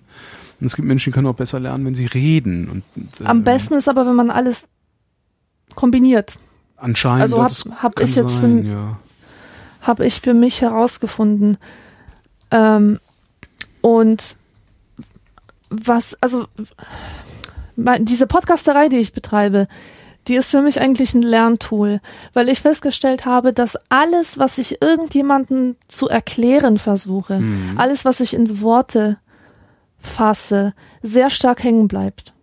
Und wenn ich ein Buch gelesen habe und dann darüber rede, dann geht dieses Wissen nicht verloren. Ja. Das hängt da einfach, das ist da fest verwurzelt und ist dann immer Abruf. Die Frage ist halt, also bei so einem Buch ist es halt ganz, ganz schön, weil das natürlich auch eine Argumentation beinhaltet. Das heißt, man kann einem roten Faden folgen. Schwierig wird's halt, wenn du eine Fremdsprache lernst, aus Ja. der kalten, weil du musst Vokabeln lernen, du musst eine Grammatik lernen und die beiden miteinander in Bezug setzen. Und das ist halt stoisches Auswendiglernen. Genau, aber das ist auch sehr, sehr befriedigend, wenn man das einmal eingesetzt hat und, und sieht, dass es tatsächlich hilft. Also ich habe das halt Nutzt. gelernt an einer, an einer Nachhilfeschule, die nicht nur Stoff vermittelt, sondern halt auch Lernen lehrt. Äh, Lernwerk heißen die, die sind hier in Berlin, mit denen habe ich auch schon ein paar Radiosendungen gemacht. Und äh, fand das halt so beeindruckend, dass ich mir bei denen Stunden gekauft habe, um mir das beibringen zu lassen. Und äh, im Grunde ist das, was, was, was ich da gelernt habe, so eine ja ein bisschen modifizierte Form der Lernkartei. Also du hast halt, äh, äh, ne, kannst mit dem Karteikasten, man kannst halt auch auf dem, auf dem Tisch machen und, und Karten hin und her schieben. Du hast halt, ähm, in meinem Fall, ich habe zehn Karteikarten, äh, breche die zu lernende Information so weit runter, dass es wirklich nur ein, eine Information ist. Äh, weiß ich nicht, äh, ne, keine Ahnung. Ja, am besten kann man es mit Vokabeln äh, zeigen. Also ne, auf der einen Seite der Karteikarte steht Computer, auf der anderen Seite steht Rechner oder sowas. Äh, dann hast du diese Karten, nimmst dir die erste Karte, liest Computer, fragst dich und das muss ich, das muss ich zum Beispiel laut machen. Ich kann nur lernen, wenn ich spreche. Ich kann auch die Welt um mich herum nur begreifen, wenn ich spreche. Darum falle ich so oft dir ins Wort, sobald ich irgendwas, äh, den, sobald ich das Gefühl habe, ah, da gibt's was zu begreifen, falle ich dir ins Wort. Musst du mal drauf achten. Grauenhafte Angewohnheit. Aber ich kann nicht anders, sonst bleibe Ja. ich dumm. Ähm, Der arme Heul. schöner, schöner. Ich kann nicht anders. Es zwingt mich. Ähm, ich, äh, äh, und sage mir dann halt, äh, Computer, beziehungsweise was heißt Computer auf äh, Englisch? Dreh das Ding um, äh, beziehungsweise, nein, andersrum. Also ich gucke vorne Computer, beantworte mir die Frage, die da steht, nämlich sage zu Deutsch Rechner. Dreh die Karte um, wenn es stimmt, kommt die in das Fach mit, habe ich richtig gemacht. Wenn es nicht stimmt, kommt die nach hinten in den Stapel, von dem aus ich arbeite. Und dadurch schiebst du dann irgendwann ähm, deine Karten, also ich arbeite dann mit mehreren Fächern, die, in die ich die Sachen reinschiebe, in die ich die Karten verteile, nach und nach. Ähm, und ich habe dann irgendwann einen Punkt erreicht, wo ich alle Karten so oft in der Hand hatte, dass ich auf jede Frage spontan die Antwort weiß. Mhm. Also gibt's in der Wikipedia Lernkartei äh, nachgucken, das funktioniert bei mir sehr gut. Ähm, und ich muss was tun dabei. Ja. Das habe ich zum, das war mir zum Beispiel auch nicht klar, dass ich die ganze Zeit mit Stiften rumspiele, die ganze Zeit mit irgendwas rumspiele, wenn ich, wenn ich äh, rede, auch wenn ich so Sendungen mache und so. Ähm, in der Schule habe ich das auch immer gemacht, bin dafür auch teilweise rausgeflogen, weil ich unaufmerksam ausgesehen habe. Äh, das sind so Sachen, die ich da halt gelernt habe. Also ich muss was machen. Das Beste, was ich machen kann, ist Lernkartei und dabei rumlaufen. Ja. Das ist zum Beispiel ja, mein ja, ja, ja. Lernkartei, labern, laufen. Das ist das Beste, was, was ich machen kann. Aber das ist von Mensch zu Mensch immer ein bisschen unterschiedlich, wie man da, wie man da rangeht. Mhm. Was ein bisschen doof ist, weil jetzt kannst du auch keinen guten Tipp geben. Außer guck mal, ob irgendwie, weiß ich nicht, du eine Möglichkeit findest, dir von jemandem das alles beibringen zu lassen oder einfach mal verschiedene Lernsysteme auszuprobieren. Am einfachsten kann man dann Erfolg überprüfen, übrigens mit einer Sprache, die man überhaupt nicht kennt. Mach doch einfach mal Arabisch. Kann man mal machen. Mhm. Bitte, danke, guten Tag, auf Wiedersehen. 1, 2, 3, 4, 5, 6, 7, 8, 9, 10 und vielleicht noch so ein paar Floskeln. Und dann mal gucken, wie schnell man Arabisch lernen kann damit. Ja. Mit den unterschiedlichen Methoden. Ja. Ja, dann gibt's ja noch komplexere Sachen, ne? Ja. Also so, äh, keine Ahnung, historische Themen oder so oder oder geisteswissenschaftliches äh, Zeug und ähm, was mir da hilft, ist immer, wenn ich mir Geschichten zu, zurechtlege oder wenn ich Ach. Fakten in Geschichten verpacke, Mhm. die ähm, Das, Beispiel, ich habe ich, ich habe letztens irgendwann äh, Geschichtsnachhilfe gegeben, also äh, nur so einen Nachmittag oder so und ähm, wollte jemandem den Zweiten Weltkrieg erklären, beziehungsweise Hitlers Machtergreifung und habe dazu Simpsons-Figuren hergenommen und habe den verschiedenen Charakteren äh, ihre sozialen Funktionen zugeordnet. wer war also Hitler? der, der ähm, so ein kleiner, der, der kleine Schweizer, der, ähm, Ja. der kleine dicke Schweizer, Ja. weißt du, mit den, ja, Hitler war ein kleiner, dicker Schweizer. genau. Und ähm, Und äh, das meiste gelernt habe ich dabei, weil es einfach so Spaß gemacht hat, sich die, sich die ganzen Figuren da zusammenzustellen und sich zu überlegen, wofür könnten die, was könnten die repräsentieren, so dass, dass irgendwie dieser Barney, dieser Dauerbesoffene, dass das halt der arbeitslose, äh, der arbeitslose äh, Dings, äh, wie heißt, ich wollte schon FDP-Wähler so. sagen, NPD-Wähler Ja. ist. Und ähm, es macht einfach so viel Spaß, dass, dass man sich das automatisch merkt. Also einfach Das mal ein bisschen, ein bisschen mit der Fantasie ich rumspielen und, und. Blödsinn machen. Ich glaube, dass das auch nichts nutzen würde bei mir zum Beispiel. Aber gut, ich habe es noch nie Mhm. probiert, wer weiß. Ähm, man muss ja immer erstmal ausprobieren. Martin fragt, angenommen ihr stündet kurz vor dem Ableben, könntet aber noch ein Lied nennen, das während eurer Beerdigung gespielt werden soll. Worauf fiele eure Wahl? Boah, ich würde das, ähm, ich würde das Intro von den ganz alten, von der ganz alten Star Trek Serie nehmen. Ah, ja, okay. Weil ich, und zwar weil ich die Vorstellung so geil finde, wie so ein Sarg mit Warp-Antrieb durch den Weltraum saust. Finde ich super. Ich finde das eine total komplizierte Frage. Was für ein Lied sollte denn da laufen? Mein Gott. Ich glaube ja irgendwas, wo die Leute sich kaputt lachen müssen, früher oder später. Also das fände ich halt ganz cool. Also ich fände es ganz cool, wenn irgendwie alle auf meiner Beerdigung, äh, falls, falls da überhaupt jemand hingeht, wenn irgendwann alle nur noch lachen, also weil es einfach irgendwie absurd wird. Ja. Also das müsste ich dann nochmal ergründen, was man da tatsächlich machen könnte. Wahrscheinlich müsste es so ein Gesamtkonzept sein. Ähm, zum Beispiel, also was ich mal hatte, was, was sehr gut funktioniert, äh, Santa Maria von ähm, Roland Kaiser. Ähm, das Intro von Santa Maria ist um nana hum nana hum nana hua. Äh, und zwar zweimal, ne? Hum nana hum nana hum nana hua Santa Maria.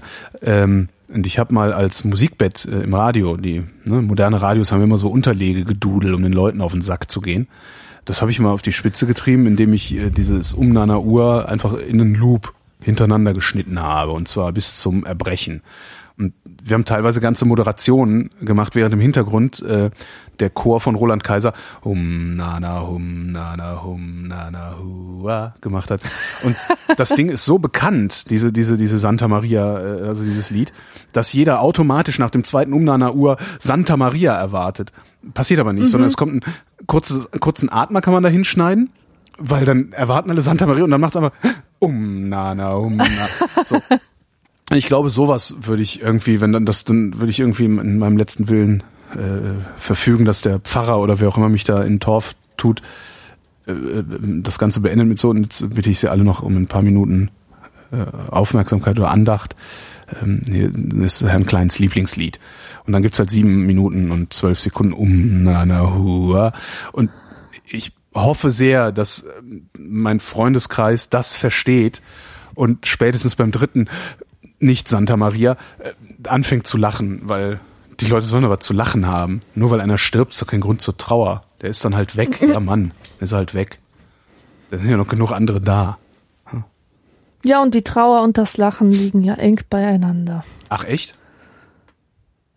Ja, ist das nicht so? Weiß ich nicht. Also, ich habe selber die Erfahrung gemacht. Ich habe noch nicht so ähm, viel getrauert. Ähm, weiß ich nicht. Also an, an dem Tag, als ähm, ein guter Freund von mir gestorben ist oder als sein Tod bekannt wurde, ähm, saß ich mit ein paar Freunden trauernd in einem Raum und wir haben uns eigentlich totgelacht, stundenlang, bis in den Morgen hinein. Wir konnten nicht mehr aufhören zu lachen. Also praktisch den Schmerz weglachen. Ja, genau. Mhm. Also das ist durchaus ähm, sehr eng miteinander verwandt. Also niemand sollte sich selbst kasteien, ja, genau. wenn er merkt, dass er unglaublich heiter ist auf einer Beerdigung, ja, weil, weil das ein Coping-Mechanism ist. Ich finde auch, äh, was, was ich auch irgendwie komisch finde, sind Leute, die auch so offensiv trauern und oder so offensichtlich, also so schwarz tragen und so. Das kann ich ja. immer gar nicht. Ich verstehe das nicht. Also ich spreche denen nicht ab, das zu tun, aber ich verstehe das wirklich nicht. Weil ich denke mir halt auch so, ja fuck, äh, was ist denn, was war denn ein, ein, ein bewegender Sterbe? Für Frank Schirmacher ist so ein mhm. Fall. Frank Schirmachers Ableben hat meine Welt ärmer gemacht. Ja, es gab noch viele Dinge, die ich mit ihm hätte besprechen wollen, und es gab noch viele Dinge, die ich von ihm hätte hören wollen, also im Sinne mhm. von Texte lesen und sowas. Ähm, ich hätte mit ihm noch was oder wir haben noch was vorgehabt. So. Ja. Das ist scheiße, ja. Ich empfinde das als wahnsinnig großen intellektuellen Verlust. Ich habe am nächsten Tag das Gefühl gehabt, in einem neuen Land aufzuwachen oder in einem anderen Land aufzuwachen. So, ne? Das sind so Sachen, die mich dann aufgewühlt haben. Aber ich kann deswegen nicht trauernd durch die Gegend laufen und kriesgrämig sein und traurig sein und sowas, sondern es, mein Leben geht halt weiter. Ja. Und ich kann mir doch nicht von einem, der sich, der, der, der irgendwie in Torf gegangen ist, das Leben versauen lassen, auch nicht nur für zwei Wochen. Das ist mir total, das kommt, geht mir überhaupt nicht in den Kopf. Wahrscheinlich das ist so eine, verrückt. das ist eine soziale Anforderung, das ist sozusagen so, sozialer Druck, der dahinter steckt. Ähm, ich habe letztens in einem ethnologischen Buch gelesen, dass früher trauernde, trauernde Witwen äh, sich aus Angst nicht zu heulen Zwiebeln ins Taschentuch gewickelt Alter. haben. Ja, weil es nämlich echt nicht gern gesehen war, wenn die Witwe nicht geheult hat. Dann wurde gleich irgendwie vermutet, dass, dass da irgendwas, dass sie vielleicht hinter dem Tod steckt oder was. Also die mussten richtig einen auf verzweifelt und Tränen aufgelöst äh, machen. Wahnsinn. Also wir reden jetzt von einer Zeit vor 100 Jahren. Ja, aber, das, äh, aber vielleicht ist das ja Tradition genug, dass es heute immer noch in sehr, sehr vielen Menschen halt so drin ist. Das äh, mhm. kann ja durchaus sein, dass ich meine, letztendlich verhalten wir uns ja auch nur so, wie unsere Vorbilder uns das mitgegeben haben, äh, also wie die sich verhalten haben. Ja. Und wenn unsere Vorbilder uns das so vorgemacht haben, können wir vielleicht nicht raus aus diesem, mhm. aus dieser Schleife irgendwie. Der Tod. Der Tod. Ein schöner Abschluss. Nein. Wie der nein? Abschluss ist selbstverständlich die obligatorische Höflichkeitsfrage von Leisure und die lautet, wie geht's uns denn heute? Ja, 30 Grad draußen, Super. schlecht, Schwitz ohne Ende, aber alles in allem okay.